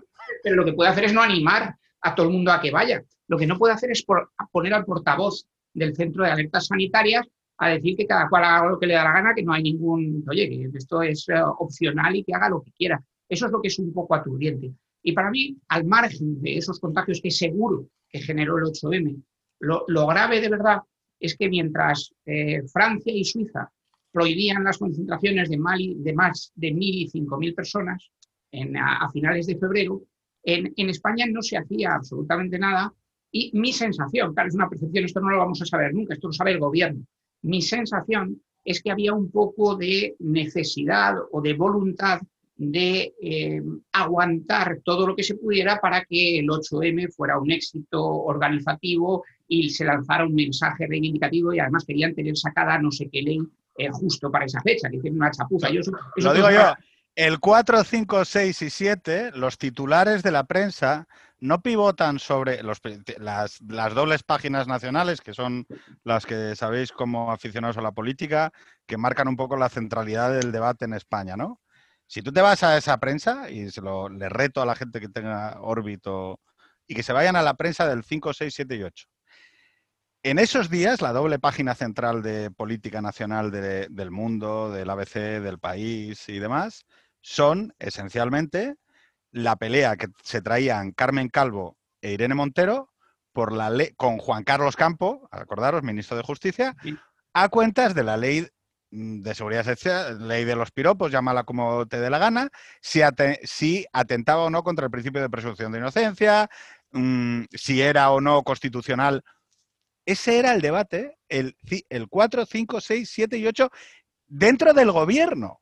O sea, quiero decir, el gobierno, el gobierno estaba en a ver quién llevaba la ley, el liderazgo de la ley, al 8M, y por eso, yo creo, no por una que esto es importante, porque Francisco va a hacer una cosa muy bien, que es no caer en la conspiranoia. Muchas veces las cosas son incompetencias o, simplemente que la gente está concentrada en otra cosa. Entonces, para Irene Montero, que aquello es el proyecto de su vida, claro, estaba focus en aquel rollo. Y Carmen Calvo estaba viendo a ver cómo la empujaban del, del proyecto ese. Y entonces, como saben que va a haber ese foro público, como saben que es un foro de escenificación de feminismo, como saben que es un sitio donde se demuestra el compromiso desde hace cuatro años de quién es más feminista y quién lidera la manifestación, ¿quién se baja antes de la burra? Y entonces el pensamiento, eh, no, es, no es maldad en el sentido de sé que va a haber no sé qué y aún así me da igual que la gente se vaya a morir. Es más la sensación de que... Y hay, una, yo creo que hay una incomprensión técnica incluso, eh, que es normal en, muchos políticos, y es no caer en la importancia de un día, de dos días. Total, dos días más no va a pasar nada. Lo que vayamos a hacer el 7 lo hacemos el lunes. En esos dos días se contagian eh, probablemente diez veces más que los siete anteriores, porque una función exponencial es lo que tiene, que, eh, al inicio de una epidemia toma una función exponencial y crece increíblemente rápido en el tiempo. Entonces, eh, me, estoy, me, estoy, amargando, se me están cogiendo un poco el alma, voy a necesitar más, más de un y voy a necesitar tres o cuatro porque se me están cogiendo el alma pensando en, en el adormecimiento social y en la cantidad de actos que hubo en esos días que se podían haber prohibido, o por lo menos que se podía haber instado a la gente a no ir o a pensar si ir o no, a sembrar miedo, que decía alguien, alguno de vosotros antes. Te dicen, te dicen, bueno, pero es que eh, el 8M, no, si yo no digo que se hubiera cancelado, no, es que el meeting de Vox, pues que se hubiera cancelado el meeting de Vox. El, el, el, ¿Y el Madrid-Barcelona? También. Y el Atleti-Liverpool y el Valencia-Atalanta. Es que, coño, es que jugó el Valencia contra el Atalanta de Bérgamo, que Bérgamo es el sitio del mundo donde mm, es el corazón de la epidemia del mundo, incluso por delante de lo que es Madrid. Joder, y, ahí estábamos viajando a un lado a otro, venían los italianos, iban los valencianos. sale una de las epidemiólogas del Consejo de Expertos del Gobierno a decir que hay ¿Qué más le importa si han ido 7.000 valencianos a Atalanta? Si a ella no le gusta el fútbol. vamos, palabra de honor, que, estoy, esto lo he leído yo, macho. Esto lo he leído yo en marzo. Estamos hablando de marzo, no estoy hablando del 15 de febrero. Es que, esto era en marzo. Hay dos, hay dos cosas curiosas ahí, Pablo, que, efectivamente el 8M eh, es una parte pequeña de, de, los contagios que se hayan podido producir, pero el 8M era la carpa de circo bajo la que se eh, hicieron multitud de actos que no se prohibieron porque no se prohibía el, 8, el 8M. Yo aquí tengo que hacer dos, dos, dos puntualizaciones. Una es que pese a lo grave que sería, y creo que ha sido muy grave no prohibir el 8M y el resto de tomar más medidas antes por esa dichosa manifestación, las probablemente si los que tenían el mando en ese momento, si el gobierno hubiera sabido la que se venía encima, la hubiera prohibido. Es decir, parece un matiz eh, absurdo, pero no lo es, ¿vale? Porque luego los debates se, se, tensan mucho y entonces se utilizan argumentos, no, pero es que como el gobierno, si hubiera sabido que, lo que iba a suceder, claro, si hubiera sabido lo que iba a suceder, pues hubiera prohibido. Lo que pasa es que eso no quita para que lo hicieran mal y actuara peligrosamente con consecuencias desastrosas. ¿Vale? No que mandara a 50.000 personas a la muerte por, por presentar una ley en la calle. Pero, o sea, esos matices yo creo que llegado a este, este momento de tensión en la sociedad es importante decirlo. Y luego, yo, eh, sin hacer conspiranoia, mm, por lo que conozco del asunto y lo que conozco de la clase política, hay otra, hay otra opción para el desastre que fuera que entre la Comunidad de Madrid y el gobierno, que el gobierno no es que estuviera sustentando todo para permitir el 8M y permitiéndolo todo para que hicieran esa manifestación, sino que estuviera esperando que alguien, en este caso la Comunidad de Madrid, fueran los que solicitaran la suspensión de la manifestación del 8M para a partir de ahí reconstruir todo el relato de eh, la Comunidad de Madrid eh, anti eh, derechos de la mujer, echada en brazos de la foto de Colón, etcétera. Que ese es otro debate, pero que cabe esta posibilidad, yo diría con. Pero es que a mí se me, pero es que a mí se me dijo. No, a mí, o sea, me dijo, y de segunda parte, a mí se me hizo sentir. Estoy, sé que estamos en el mundo, en la zona, en una zona muy personalísima, pero en esto del COVID hay una parte personalísima. ¿Yo por qué no hablé antes del 8M? O sea, imaginaros, mira, Francisco, nosotros somos tres personas con, es verdad, con potencias diferentes, pero que perfectamente podríamos, con los colegas que tenemos, haber articulado una pequeña campaña en redes sociales. Nos ponemos el 1 de marzo. Troco, troco, paren el 8M, paren el 8M, paren el 8M, como manera de, en redes sociales, de, de paralizar el 8M, o por lo menos de abrir el campo de la duda a, oiga, si esto sucede, es una irresponsabilidad y lo podríamos haber hecho. O sea, podría haber surgido un movimiento de contestación social razonable entre la gente que estábamos medianamente informada de esto, porque teníamos la suerte de tener un perímetro que lo, que lo analizaba. Y no lo hicimos. ¿Por qué? Porque sabíamos que había una segunda lectura y que, ojo, esa segunda lectura ha seguido viva durante todo el tiempo, que posicionarte contra lo que estaba diciendo el gobierno o, o agredir al 8M en concreto era pasar a ser un facha, era pasar a ser un tío de Vox, era pasar a ser un, trumpista, era pasar a ser un, una covachuela de conspiranoicos, mira, Iker Jiménez, qué pedazo de friki, qué tío más ridículo, qué pedazo de cuñado, ¿os acordáis? El, el sombrerito de papel de plata para que no te escuche la NASA los pensamientos. Que yo me acuerdo de la primera semana de marzo, es que me, lo tengo grabada, porque yo decía, ya lo estaba reconociendo en privado, porque había tenido la suerte de estar en contacto con gente que me había, que me había, en la que confío y, que me había ido diciendo, oye, prepárate, no sé qué, vete a hacer compras poco a poco para mm, tener una, o sea, sin romper stock ni nada, precisamente para no pasar por ese pequeño apurón que van a ser eh, cuando esto, que ya me estaban hablando de confinamiento. Joder, que ya me estaban hablando de confinamiento, que ya me estaban hablando de las consecuencias económicas. A mí, gente simplemente informada ya me estaba diciendo eso la primera semana de marzo. Y yo, sin embargo, y aquí hago esa enmienda que, que me repito una y otra vez y que me pesa como una mochila de piedras, no hablaba en voz alta, porque tenía miedo a ser identificado como un friki. Mm, antes eh, se ha puesto ha estado hablando unas cosas que para mí son algunos de los mitos que yo más he combatido en el libro. Uno de ellos es, si lo hubiéramos sabido, si lo hubiéramos sabido, lo sabían. Lo sabían por diversas, por diversas vías. Habían detectado en China que a veces una reunión familiar multiplicaba los contagios. Una puñetera reunión familiar. Ergo, si es una manifestación, ¿qué, puede significar eso? Si China prohíbe la festividad del año lunar que concentraba millones de personas, ¿qué hacen eso los chinos? ¿Son estúpidos? ¿Son unos acomplejados? ¿Son unos acobardados. Si el 2 de marzo recibe un informe, eh, Fernando Simón, de la Unión Europea, del ECDC, del Centro de Prevención de Enfermedades, que le dice no hagáis actos masivos, que nadie haga actos masivos en el escenario 0, 1 y 2, es decir, en todos los escenarios, y se hace, no puede decir el gobierno, si hubiéramos sabido, sabían que los actos masivos contagiaban.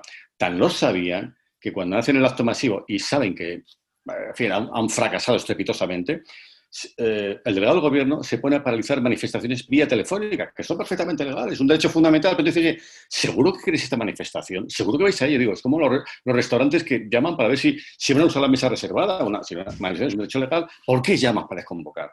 Es que con la que está cayendo, ¿y ¿desde cuándo está cayendo? ¿Desde el 9 de marzo? ¿No desde el 7 de marzo?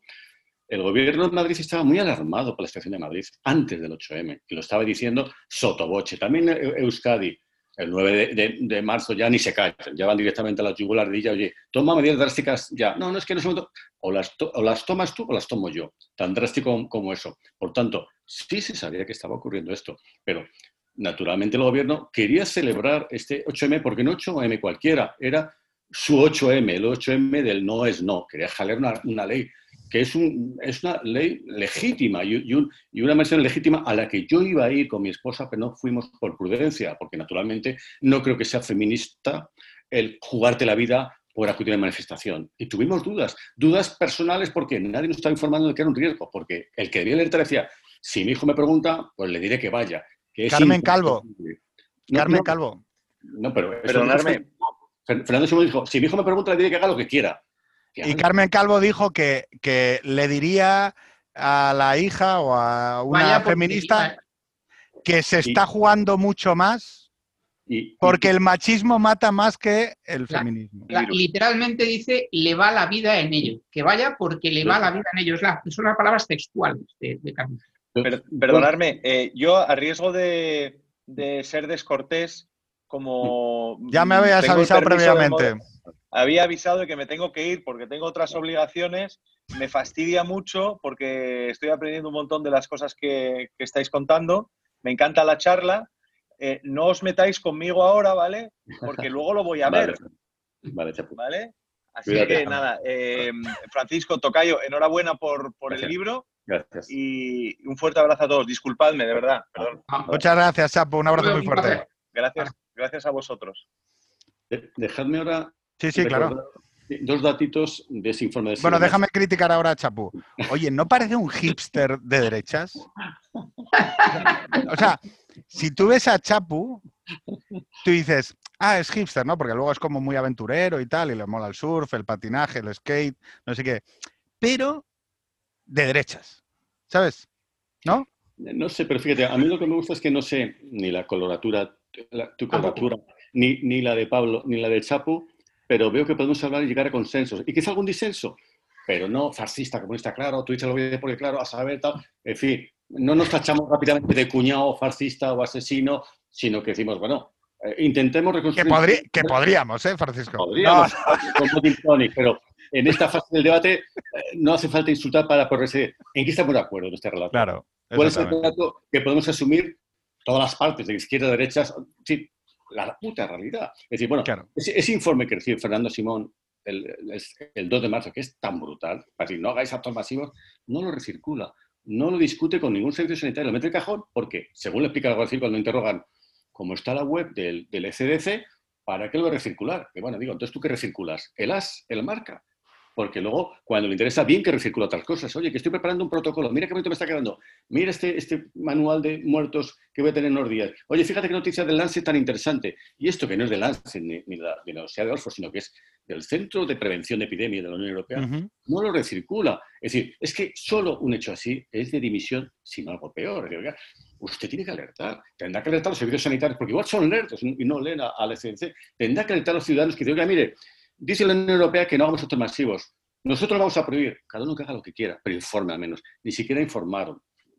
Entonces, el, el problema de, la, esta, de esta manifestación es que, naturalmente, 120.000 personas es una parte de todos los actos masivos que hubo ese fin de semana, pero que esa parte estuvieron 120.000 personas en 120.000 metros cuadrados. ¿A qué sale eso? A persona por metro cuadrado.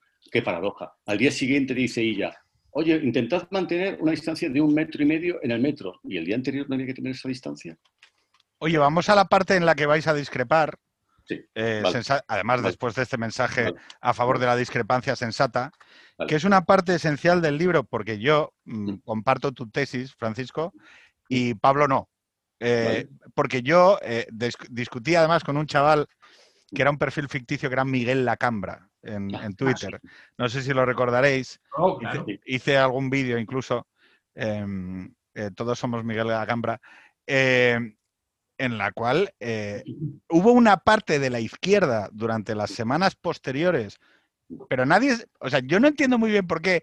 No, si soy de izquierdas tengo que decir que no se han producido contagios, no se pero, pero ¿por qué? O sea, cu- ¿cuál es, el- ¿cuál es la lógica que te lleva a tener que decir que esto no produjo contagios? ¿Cuál es la, o sea, ¿cuál es la lógica que te lleva a decir, no, yo tengo que decir, y aquí lo voy a enseñar en la cámara, uy, lo tenéis, este gráfico, eh, lo he marcado ahí con el boli, que es si hubo o no, y aquí debateréis los dos, explosión de contagios tras el 8M.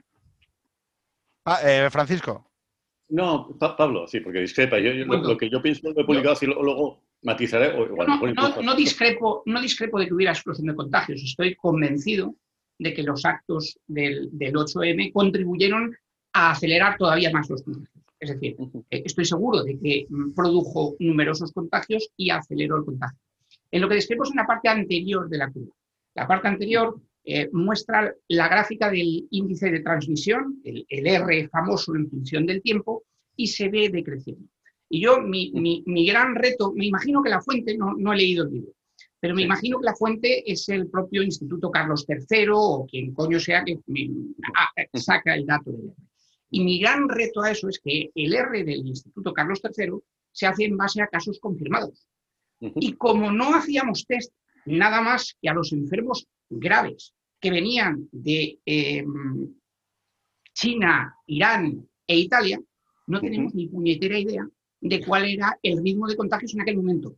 Es más, eh, mi, mi sensación es que eh, eh, de ninguna manera podía estar descendiendo cuando nadie estaba poniendo en marcha ninguna medida para controlar el ritmo de expansión de la enfermedad. Es decir, tal y como yo me imagino la curva desde un punto de vista ingenieril, eh, SR tendría un valor prácticamente constante y cercano a lo que llaman el valor eh, R0, el, valor de transmisión inicial para una población 100% vulnerable, sea el que sea, si es 2,7, si es 3, si es 3,5, el que sea.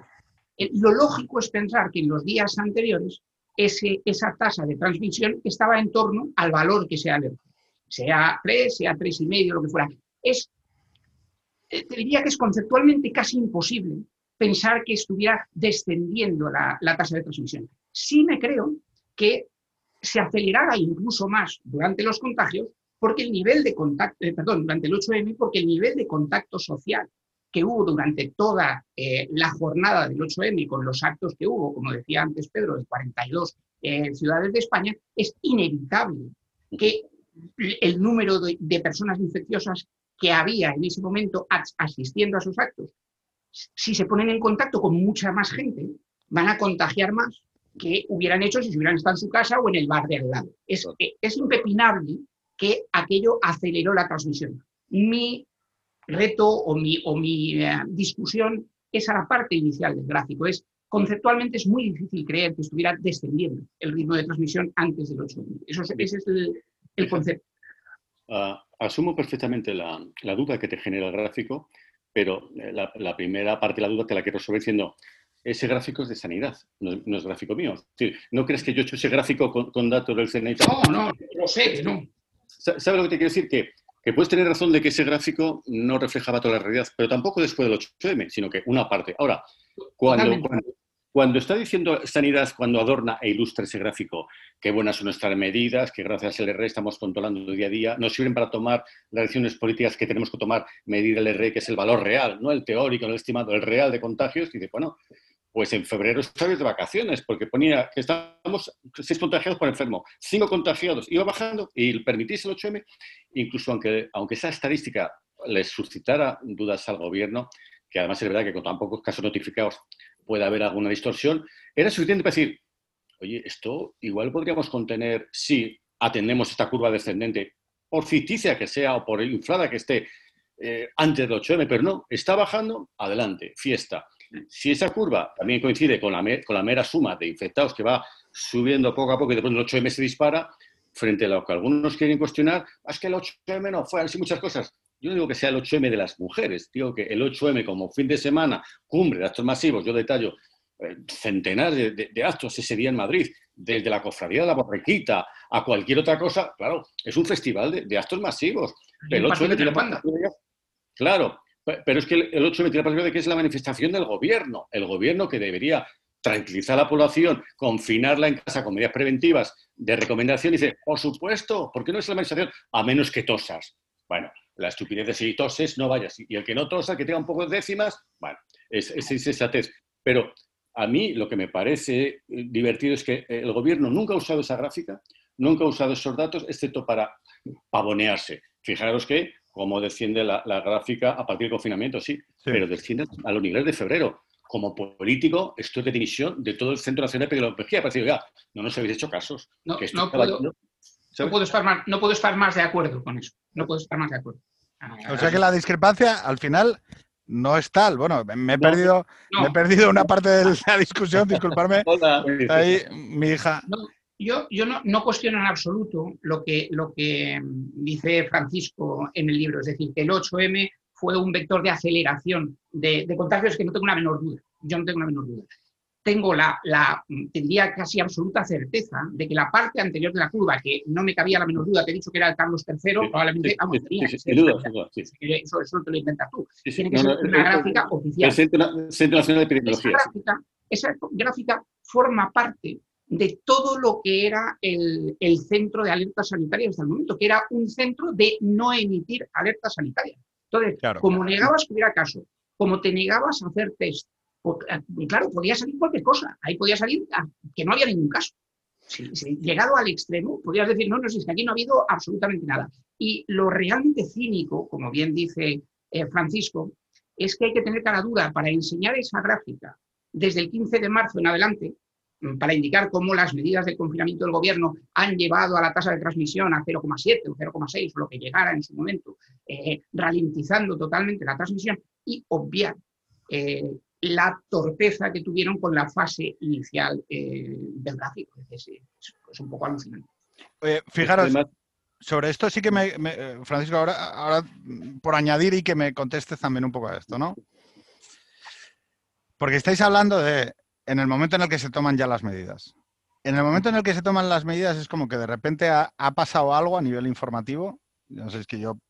O sea, de repente ha pasado algo y esto es para mí el momento del, de un choque sucesivo, emocional muy duro, muy, muy grave, a, mí me afecta, eh, porque además luego llega el confinamiento eh, y entonces se establece toda esta dinámica parabólica en la cual hay como un doble discurso entre lo que se nos está haciendo ver eh, a través sobre todo de ese gran medium que es la televisión y lo que, y lo que estamos viviendo algunos incluso eh, en la cercanía personal, ¿no? Es decir, como, eh, como, hay gente que está perdiendo padres, como hay gente que está perdiendo abuelos, como hay gente que está y, y hay como esa, esa discrepancia absoluta a la cual se suma, y este es el tema, un gobierno que está constante y permanentemente tratando de justificar todo lo que no ha hecho. Que esto también pasa a formar parte, es como, como una trifásica, ¿no? Es actuación contra el virus, ¿vale? Las actuaciones que hay que estar teniendo. Lo segundo es, no pasa nada, todos tranquilos, esto es el confinamiento, esto tal, esto cual. Y la tercera fase es, no, no, no hemos cometido ningún error, todo está perfectamente, Fernando Simón no hay por qué quitarlo, eh, porque lo lógico, y aquí es donde para mí es el gran error del gobierno, y para mí es el gran error del gobierno, es, oye, yo puedo aceptar que esto te pilla en bragas en la primera ola. No tengo, no tengo ningún problema porque acepto que la realidad humana es falible. Pero la persona que está ahí no puede ser la misma y tiene que haber una asunción de responsabilidades. Porque si no, estamos trasladando la misma idea. El mismo tío que te dijo que no usaras mascarillas, el mismo, la misma persona que no tomó decisiones, la misma persona que en todo momento no ha aplicado el principio de prudencia, la misma eh, tardía, pasiva, apática manera de actuar, es la que después de que decidas frenar con el, tirar del freno de mano porque vamos a 180 por la autovía. Tú imagínate esto, vas, vas por la autovía y de repente el coche empieza a coger velocidad y tú dices, oye, ¿no vamos un poco rápido? te pones a 180 y de repente el conductor hace ¡ah! freno de mano, confinamiento, 15 de marzo, que es 15 de marzo, ¿no? Cuando se decreta el eh, confinamiento, todos para casa, cerramos la economía, se, nos está yendo de las manos. O sea, ¿cómo es posible que el 8 de marzo convocáramos una manifestación y el 15 estuviéramos encerrando a la gente en, en casa? Y que la persona, a partir del 15, que dirige la autoridad sanitaria, que toma las decisiones, sea la misma que desde enero. O sea, a mí, y, que, y que eso se hace única y exclusivamente por criterios políticos.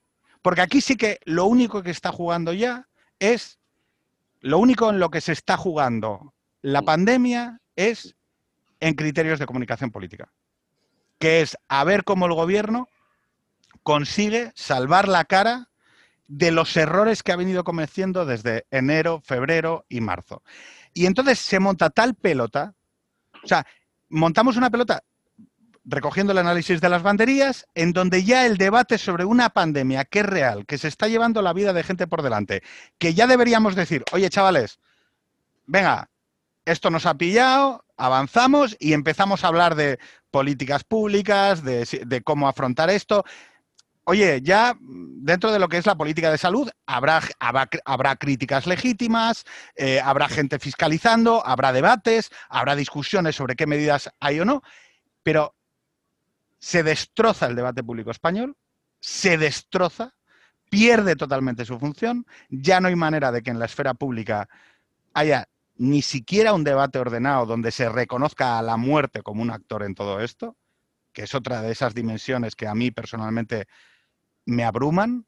No hay funerales, no hay, no hay funerales, se, anulan los funerales, se anula cualquier tipo de, de visibilización en los medios de comunicación. El periodismo el periodismo que ha estado en conflictos de guerra, que ha retratado hambrunas, que ha mandado a fotógrafos a, leproserías, que ha puesto delante, que, ha sacado eh, asesinatos, eh, que ha sacado de todo.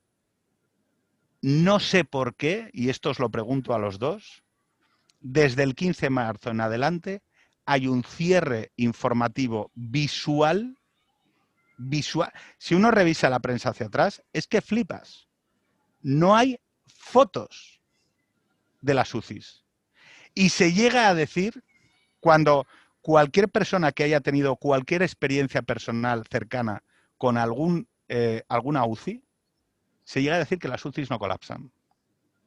Cuando saben, cuando tenemos que montar hospitales de campaña, acabamos considerando UCIs a una cama con un médico, una enfermera y un ventilador, como si eso fuese como una cama, eso es una cama para la atención de enfermos de COVID. No es una UCI. Joder, una UCI es otra cosa. Y, sorprendentemente, el debate, en vez de ser un debate entre periodistas, entre políticos, entre, entre científicos, entre, entre, entre gente que está, acaba pivotando de las cosas más descacharrantes posibles. Aplausos sí, aplausos no. Recordaros, los bots los bots. El problema en España, en la España en la que estaba palmando gente por decenas, luego por cientos, luego por miles, el debate era si había si había una campaña orquestada en redes sociales para atentar contra el prestigio del gobierno. Esto es marzo en adelante. La gente metida en casa, recibiendo información por el medium que es la tele, y cogiendo los debates más estrambóticos posibles, del sálvame a, 50 recetas de pan para hacer en confinamiento, a las noticias que parecía aquello un desfile de infotainment.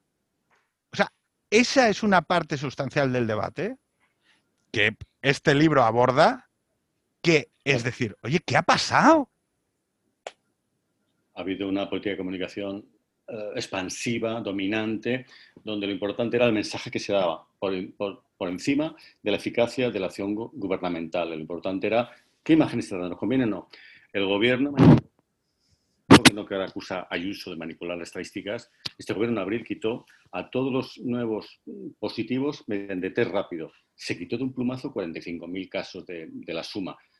Eh, esta, esta, brutalidad hizo que la OMS se mosqueara. Y oye, no entiendo, de pronto España tiene 40.000 enfermos menos de un día para otro. ¿Qué ha pasado? Dejó de sumar enfermos porque se había mosqueado.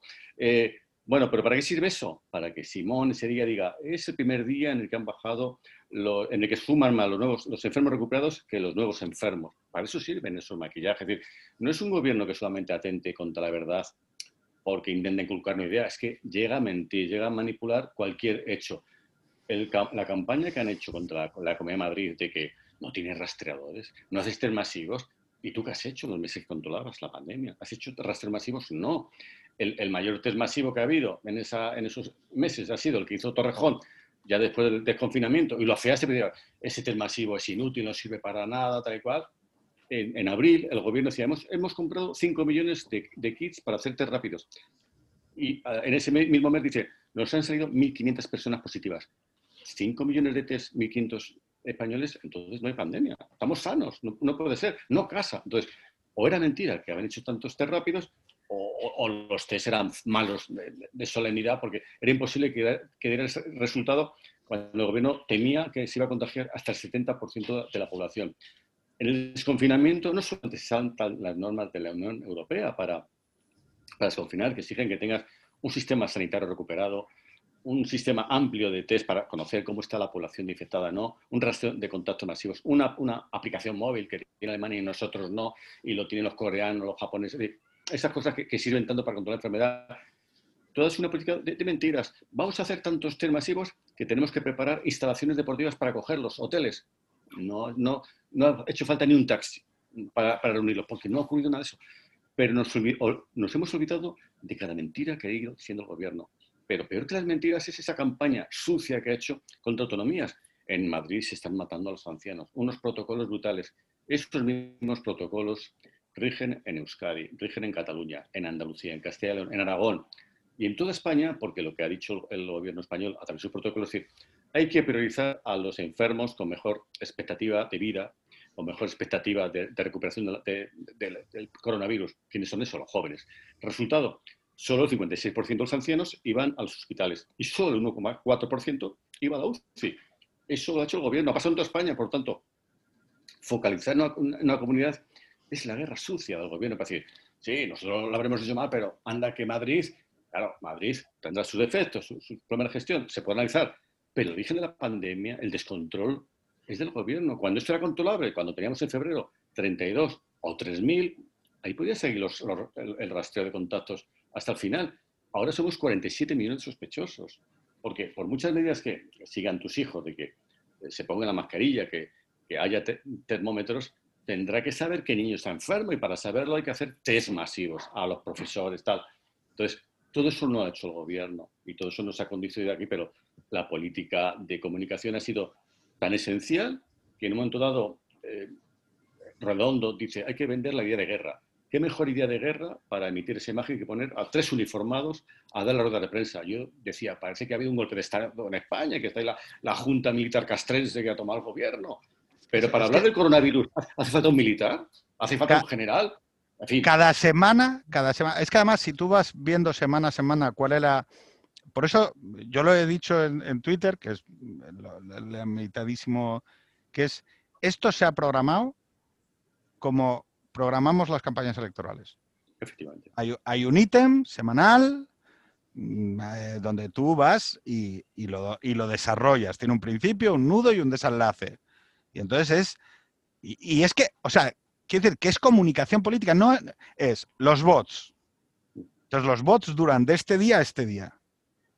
Y, tal es así que cuando los bots de... Luego los solapas con otro tema, ¿no? Y entonces vas, vas creando un relato escalonado que es, este, estos días hablamos de esto, agricultura, pesca, tal. O sea, y en, en la pandemia era evidentísima la escenificación por temas y semanas del gobierno central. Era lo que dices tú, guerra, militares, policías, guerra contra la desinformación, no contra el virus, contra la desinformación, porque el virus es la desinformación. La información, la desinformación, el virus.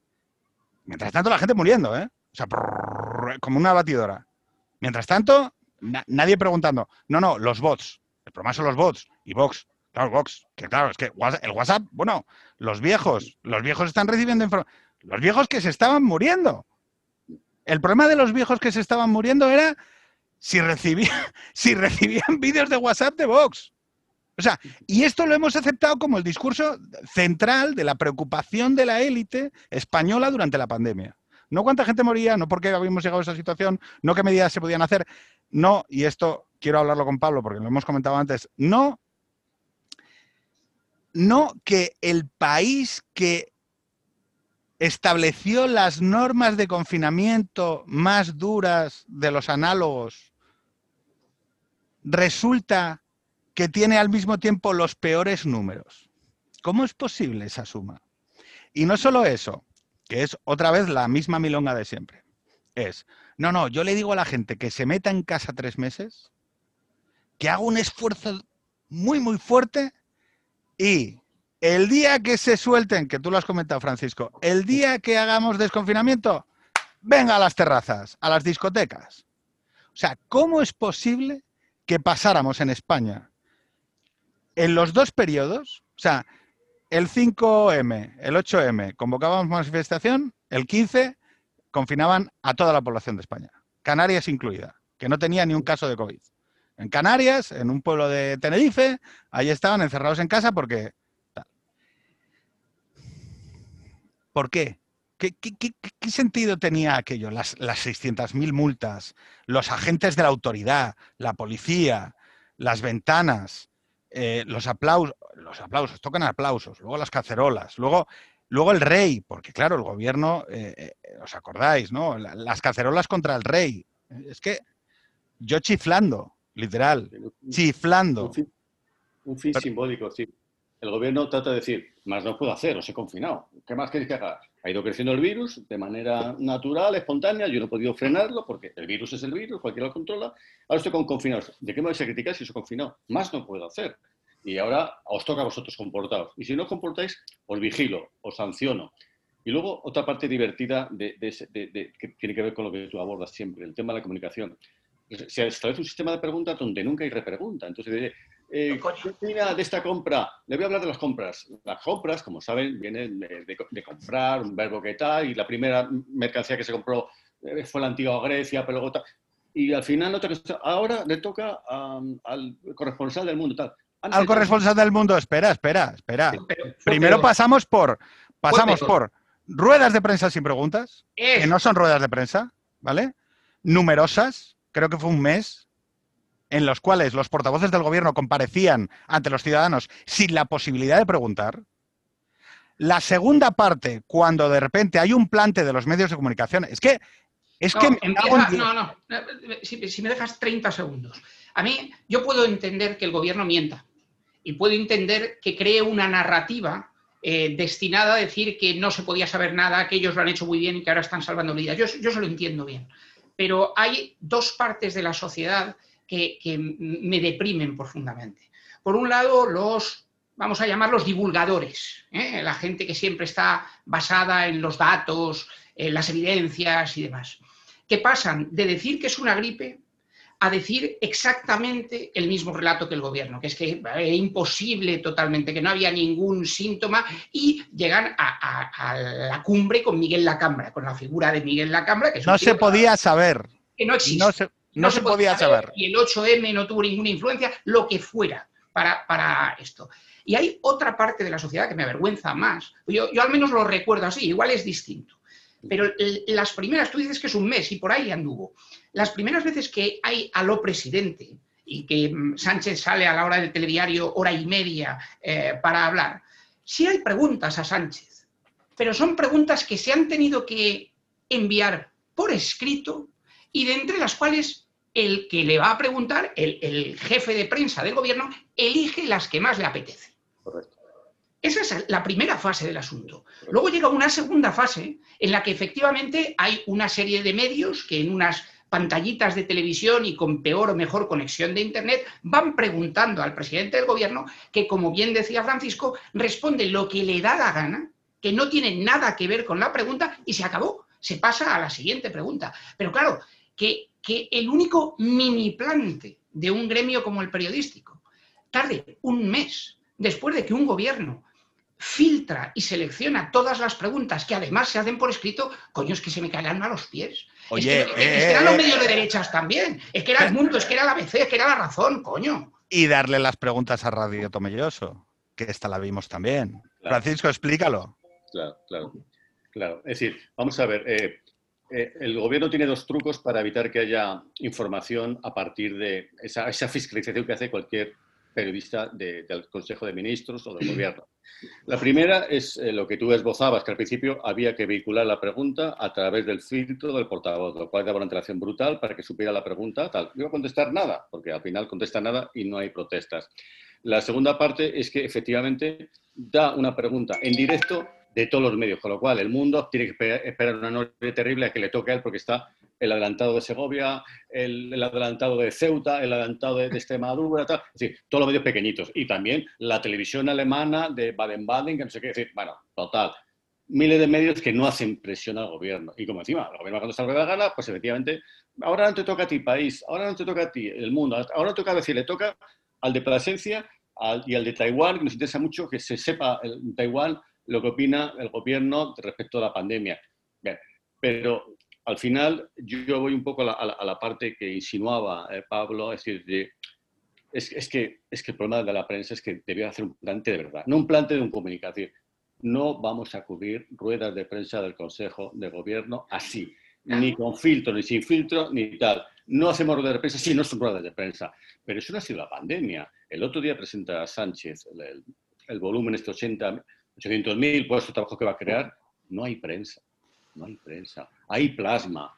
El rey del plasma era Rajoy. No, Este tiene más plasmas, tiene mucho más plasmas. Ayer tenía tantos plasmas como ministros. Es decir, presentar un plan tan brutal de creación de empleo que no permita ser preguntados para, por la prensa, qué raro. No quieres que te haga una pregunta de qué, pero ¿en cuánto tiempo y por qué? ¿Y dónde vas a sacar? Y si no quieren que haya contradicciones. Es Kim Jong-il, va el mensaje, digeridlo. Se acaba la democracia. Suena muy grave, parece que de, de extremista, de radical, pero para mí se acaba la democracia cuando el gobierno no quiere informar, cuando le asediaban por los contratos de urgencia del coronavirus, decía, no le digo el nombre del proveedor, pero no lo oculto. Pero qué broma es esa, por Dios, qué broma es esa. ¿Por qué no por el nombre del proveedor? No, es que es un tema reservado. Un tema reservado, un contrato. Un contrato. Por 600.000. Por 600.000. no, esto, con esto hemos vivido también otra paradoja, que es eh, lo que es información reservada y lo que no, ¿no? Y tú dices, oiga, exactamente por qué esta información no es pública en una cuestión en la que pues cuanta más transparencia mejor en contrataciones, en qué condiciones está contratando el ministerio, pues seguramente le venga bien a la autoridad a la administración sanitaria gallega, eh, a qué proveedores está acudiendo, pues los andaluces mm, le puede venir bien al de La Rioja. Es decir, en esto no debería haber habido ningún tipo de ámbito de oscurantismo, ¿por qué? ¿Cuál, cuál, cuál era exactamente el problema, no? Mi, gran, mi gran sensación durante la pandemia, que durante, perdón, el confinamiento, durante el confinamiento, es que hay un momento en que me doy cuenta, y esto es, ya es lo psicopatológico, la parte terapéutica de este podcast o de esta conversación, es que me doy cuenta, uno, que el confinamiento me está afectando en lo emocional, o sea, me, me afecta al humor, me afecta al estado de ánimo, me afecta a mi sensación respecto de la política, del gobierno, de... Sí, pero Carmen, me tienes que dejar, ¿vale? Gracias. Em, y que al mismo tiempo no me siento representado por la reacción social que veo a mi alrededor que es lo que más me descoloca.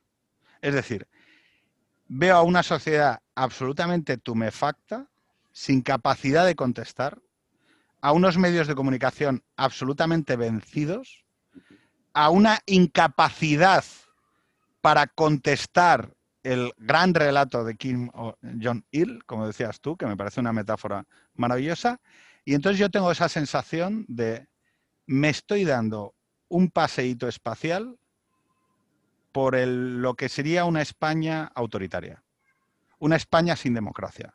O sea, eh, si yo le dijera a alguien, mira, tienes 40 eh, años, no has vivido lo que es una dictadura, no has vivido lo que es eh, un Estado autoritario, ¿vale? No lo has vivido. Y afortunadamente esperemos nunca vivirlo. Lo más parecido a un Estado autoritario es el periodo del confinamiento donde los poderes públicos se desbocan, se desbocan, no hay debate sobre las fórmulas jurídicas que se están utilizando, no hay fiscalización por parte de los medios de comunicación, se toman decisiones que son abiertamente arbitrarias, se esconde el proceso de toma de decisiones de esas decisiones, no se explica por qué, por qué se toma la decisión de A, porque la estamos tomando por vuestro bien, y es mejor que no sepáis y se trata a la ciudadanía española como menor de edad. No vamos a sacar los cadáveres porque os va a venir mal verlos, cuando a mi alrededor estaba muriendo gente. Y se o sea, eso, esa sustancia, y por eso me parece interesante detenernos ahí en ese confinamiento, es la protosustancia de un Estado autoritario. Un Estado donde hay un decisor del que bajan las decisiones, donde baja la decisión como una guillotina, sin instituciones intermedias, ni la universidad, ni los medios de comunicación, ni la clase empresarial, ni los partidos políticos. cierran decisiones arriba, bajan hacia abajo como una guillotina sobre el cuello de la gente y no hay ni siquiera contestación social.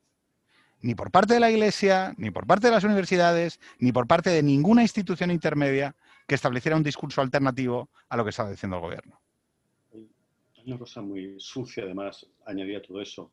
Yo me he encontrado con organizaciones sindicales, em, entidades que tienen que ver con la residencia de ancianos que se jactaban en, público. No, tenemos unos emails terribles pidiendo socorro al gobierno, a los ministros, a las consejerías, que demuestran que no quieren ayudarnos, publicarlos. No, no, no, no. No sería prudente. Es decir, la gente al final, también vale para los sindicatos sanitarios, los sindicatos sanitarios que se conformaban con, los aplausos estaban viendo a sus compañeros por la imprevisión de un gobierno. Lo decían, pero cuando yo les pedía, dadme vuestras querellas, no, no, no, no, no. Es decir, entonces, eh, digamos que de pronto se produjo una especie de marea verde contra el gobierno, de todos los sanitarios, de que estaban quejándose todo impresión del gobierno, pero cuando llegaba el, momento de articular eso como un discurso, de ah, si el PP lo hizo mal, si es que lo hizo en materia de recortes, este gobierno lo ha hecho mal en materia de previsión.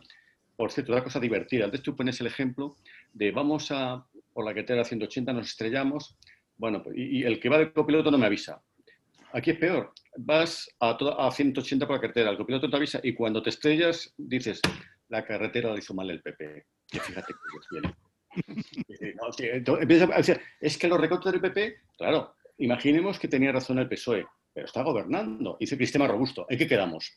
¿Hay recortes o no hay recortes en, el sistema sanitario? Y ve los informes que ha hecho este gobierno, no el gobierno del PP, dice, no, el sistema sanitario, pese a los recortes que los ha habido, lógicamente, no se ha resentido especialmente. Tenemos una sanidad suficiente. Ahora, suficiente no para la inoperancia. Claro, si en lugar de tener 32 enfermos o 3.000 de coronavirus tienes 300.000, eh, claro, ni Alemania soporta esto.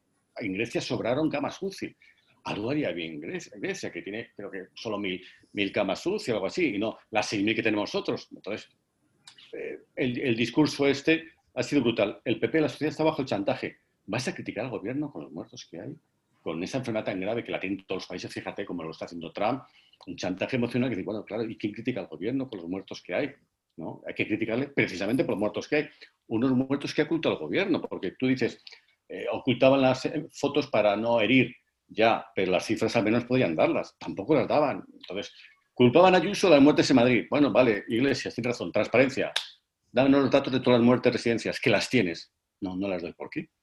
No merecemos saber al menos cuántos muertos, han, cuántos ancianos han fallecido, fallecido en estas residencias. Son cosas incompatibles con un gobierno sensible, social, socialista, de izquierda. Sí, coño, que son obreros, que es gente de estación humilde que está muriendo. Creo que esté muriendo, eh, en fin, el dueño de, Zara, que está, que está muriendo gente humilde y no nos quiere dar el dato. Que tú... Eh, Francisco eh, y Pablo, me están ya pegando el toque porque tengo que ir a hacer la cena. Y este, es un, este es un podcast family friendly. make Family Great Again. entonces, de Faminazis también. Entonces, em, os voy a pedir una última reflexión, eh, sabiendo que Pablo ha hablado menos, pero es que hemos llegado como al cuarto capítulo del libro. O sea, nos ha quedado, nos ha quedado todo por decir, pero es verdad que yo he hablado algo del tema, pero nunca había hablado eh, con tanto detalle y creo que merecía la pena, sobre todo porque ese, ese oye, el que quiera saber el resto, que lo, que lo compre y que, y que se va a enterar de mucho más porque llega, si no me equivoco, hasta la segunda ola. No. No, llega, llega hasta el desconfinamiento, pero que ya se está viendo que está, hay cosas que no funcionan, lo cual no solamente era previsible, sino es que lo previó la, Unión Europea y la última. El desconfinamiento, por laxo que sea, genera un, doble rebrote. El rebrote. Esto sí que, esto sí que me lo sabía. Mira. Epílogo. Junio. Salimos a ciegas de la UCI, camino de la playa. Eso es como, ese es el epílogo. Oye, Pablo, eh, y cerra Francisco. Reflexión final. Pablo. dos reflexiones. En un, en un terreno personal, eh, esta experiencia ha sido durísima, particularmente la experiencia del confinamiento y desconfinamiento. Y no ha sido dura porque ya haya pasado la enfermedad o porque se haya muerto gente cercana, sino por la mm, sensación de angustia de estar encerrado. Yo no sé si esto lo veis. No sé si veis ahí una barra azul muy larga y a la izquierda una un poquito más corta. Estos son los pasos que me cuenta una aplicación que yo tengo para contar pasos. La barra larga es mayo y la segunda es abril. Si os acordáis, en abril no se podía salir ni a las zonas comunes del edificio. Yo me bajaba al garaje a caminar tres horas diarias. Daba vueltas como un gilipollas.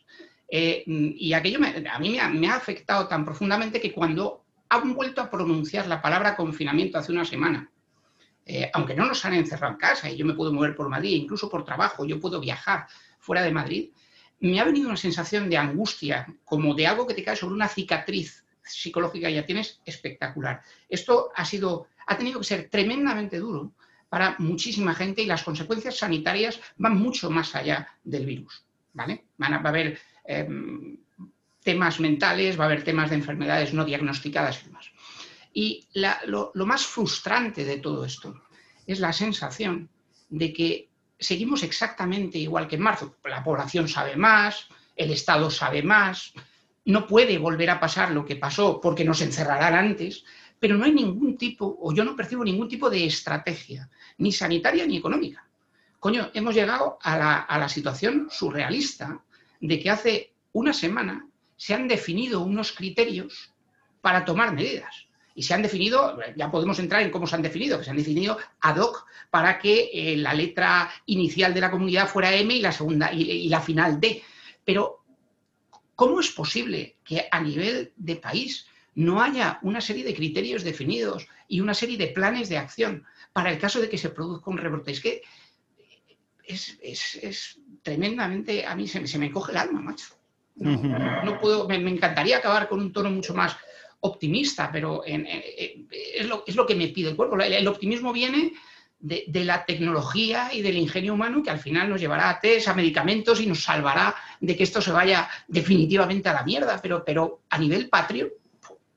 Hemos aprendido una cosa y, esto lo quiero decir porque además ahora viviremos otra crisis económica que todo apunta a que 2008-2010 es gemela de, este tipo de reacciones, en donde lo del tema del optimismo yo, mira, mm, la irresponsabilidad de los optimistas hay que empezar a hacérsela mirar.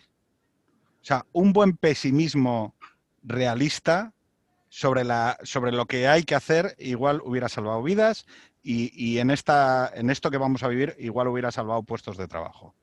Eh, yo este discurso buenista del optimismo y qué guay todo y con buenos sentimientos y, buen corazón solventamos los problemas, eh, estoy estoy bastante harto de esto. Eso, es buenismo, no optimismo. Francisco, eh, reflexión final. Mira, eh, aparte de que la gente compre el libro, que eso ya lo digo yo.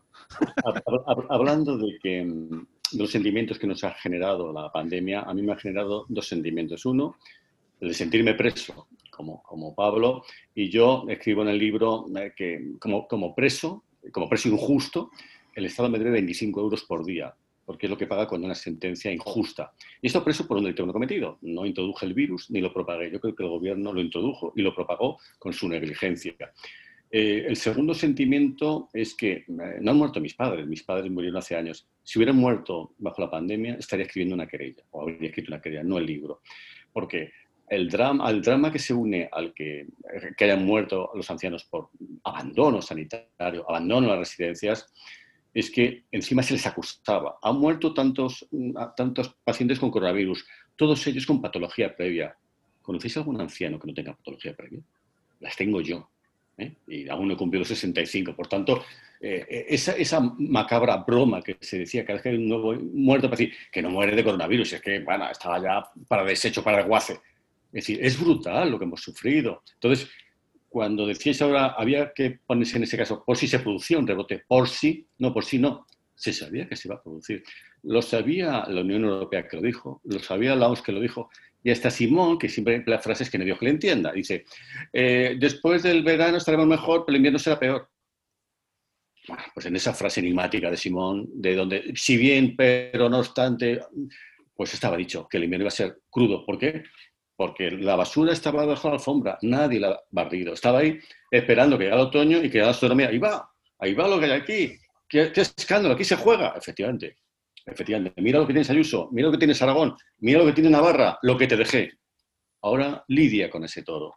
Y yo ya veré qué hago. Oye, vamos a decir que se nos queda el Momo fuera, se nos queda Núñez de Balboa, se nos queda eh, la reacción de voz, la manifestación de los coches, se nos queda eh, la situación de los sanitarios, se nos queda la reapertura de los coles, se nos queda el verano. ¿Qué verano? ¿Qué verano? Se nos quedan eh, demasiadas cosas. Yo, Francisco, cuando, eh, cuando todo esto pase un poco de la promoción del libro y demás, yo te animaría, hablaré con Ruye y contigo también, eh, felicitar a Ruye Domingo, que es amigo y que ha editado el libro, eh, a que volvamos a hablar, Vale. si te parece bien. Cuando Porque igual esto va a tener, esto va a seguir teniendo etapas. A ver cuando eh, se nos queda eh, la reacción de las comunidades autónomas del PSOE contra Madrid.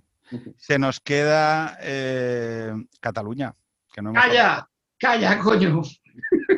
Se nos queda Cataluña, se nos queda la reacción de Torra. ¿Qué autopsia estás haciendo, tío?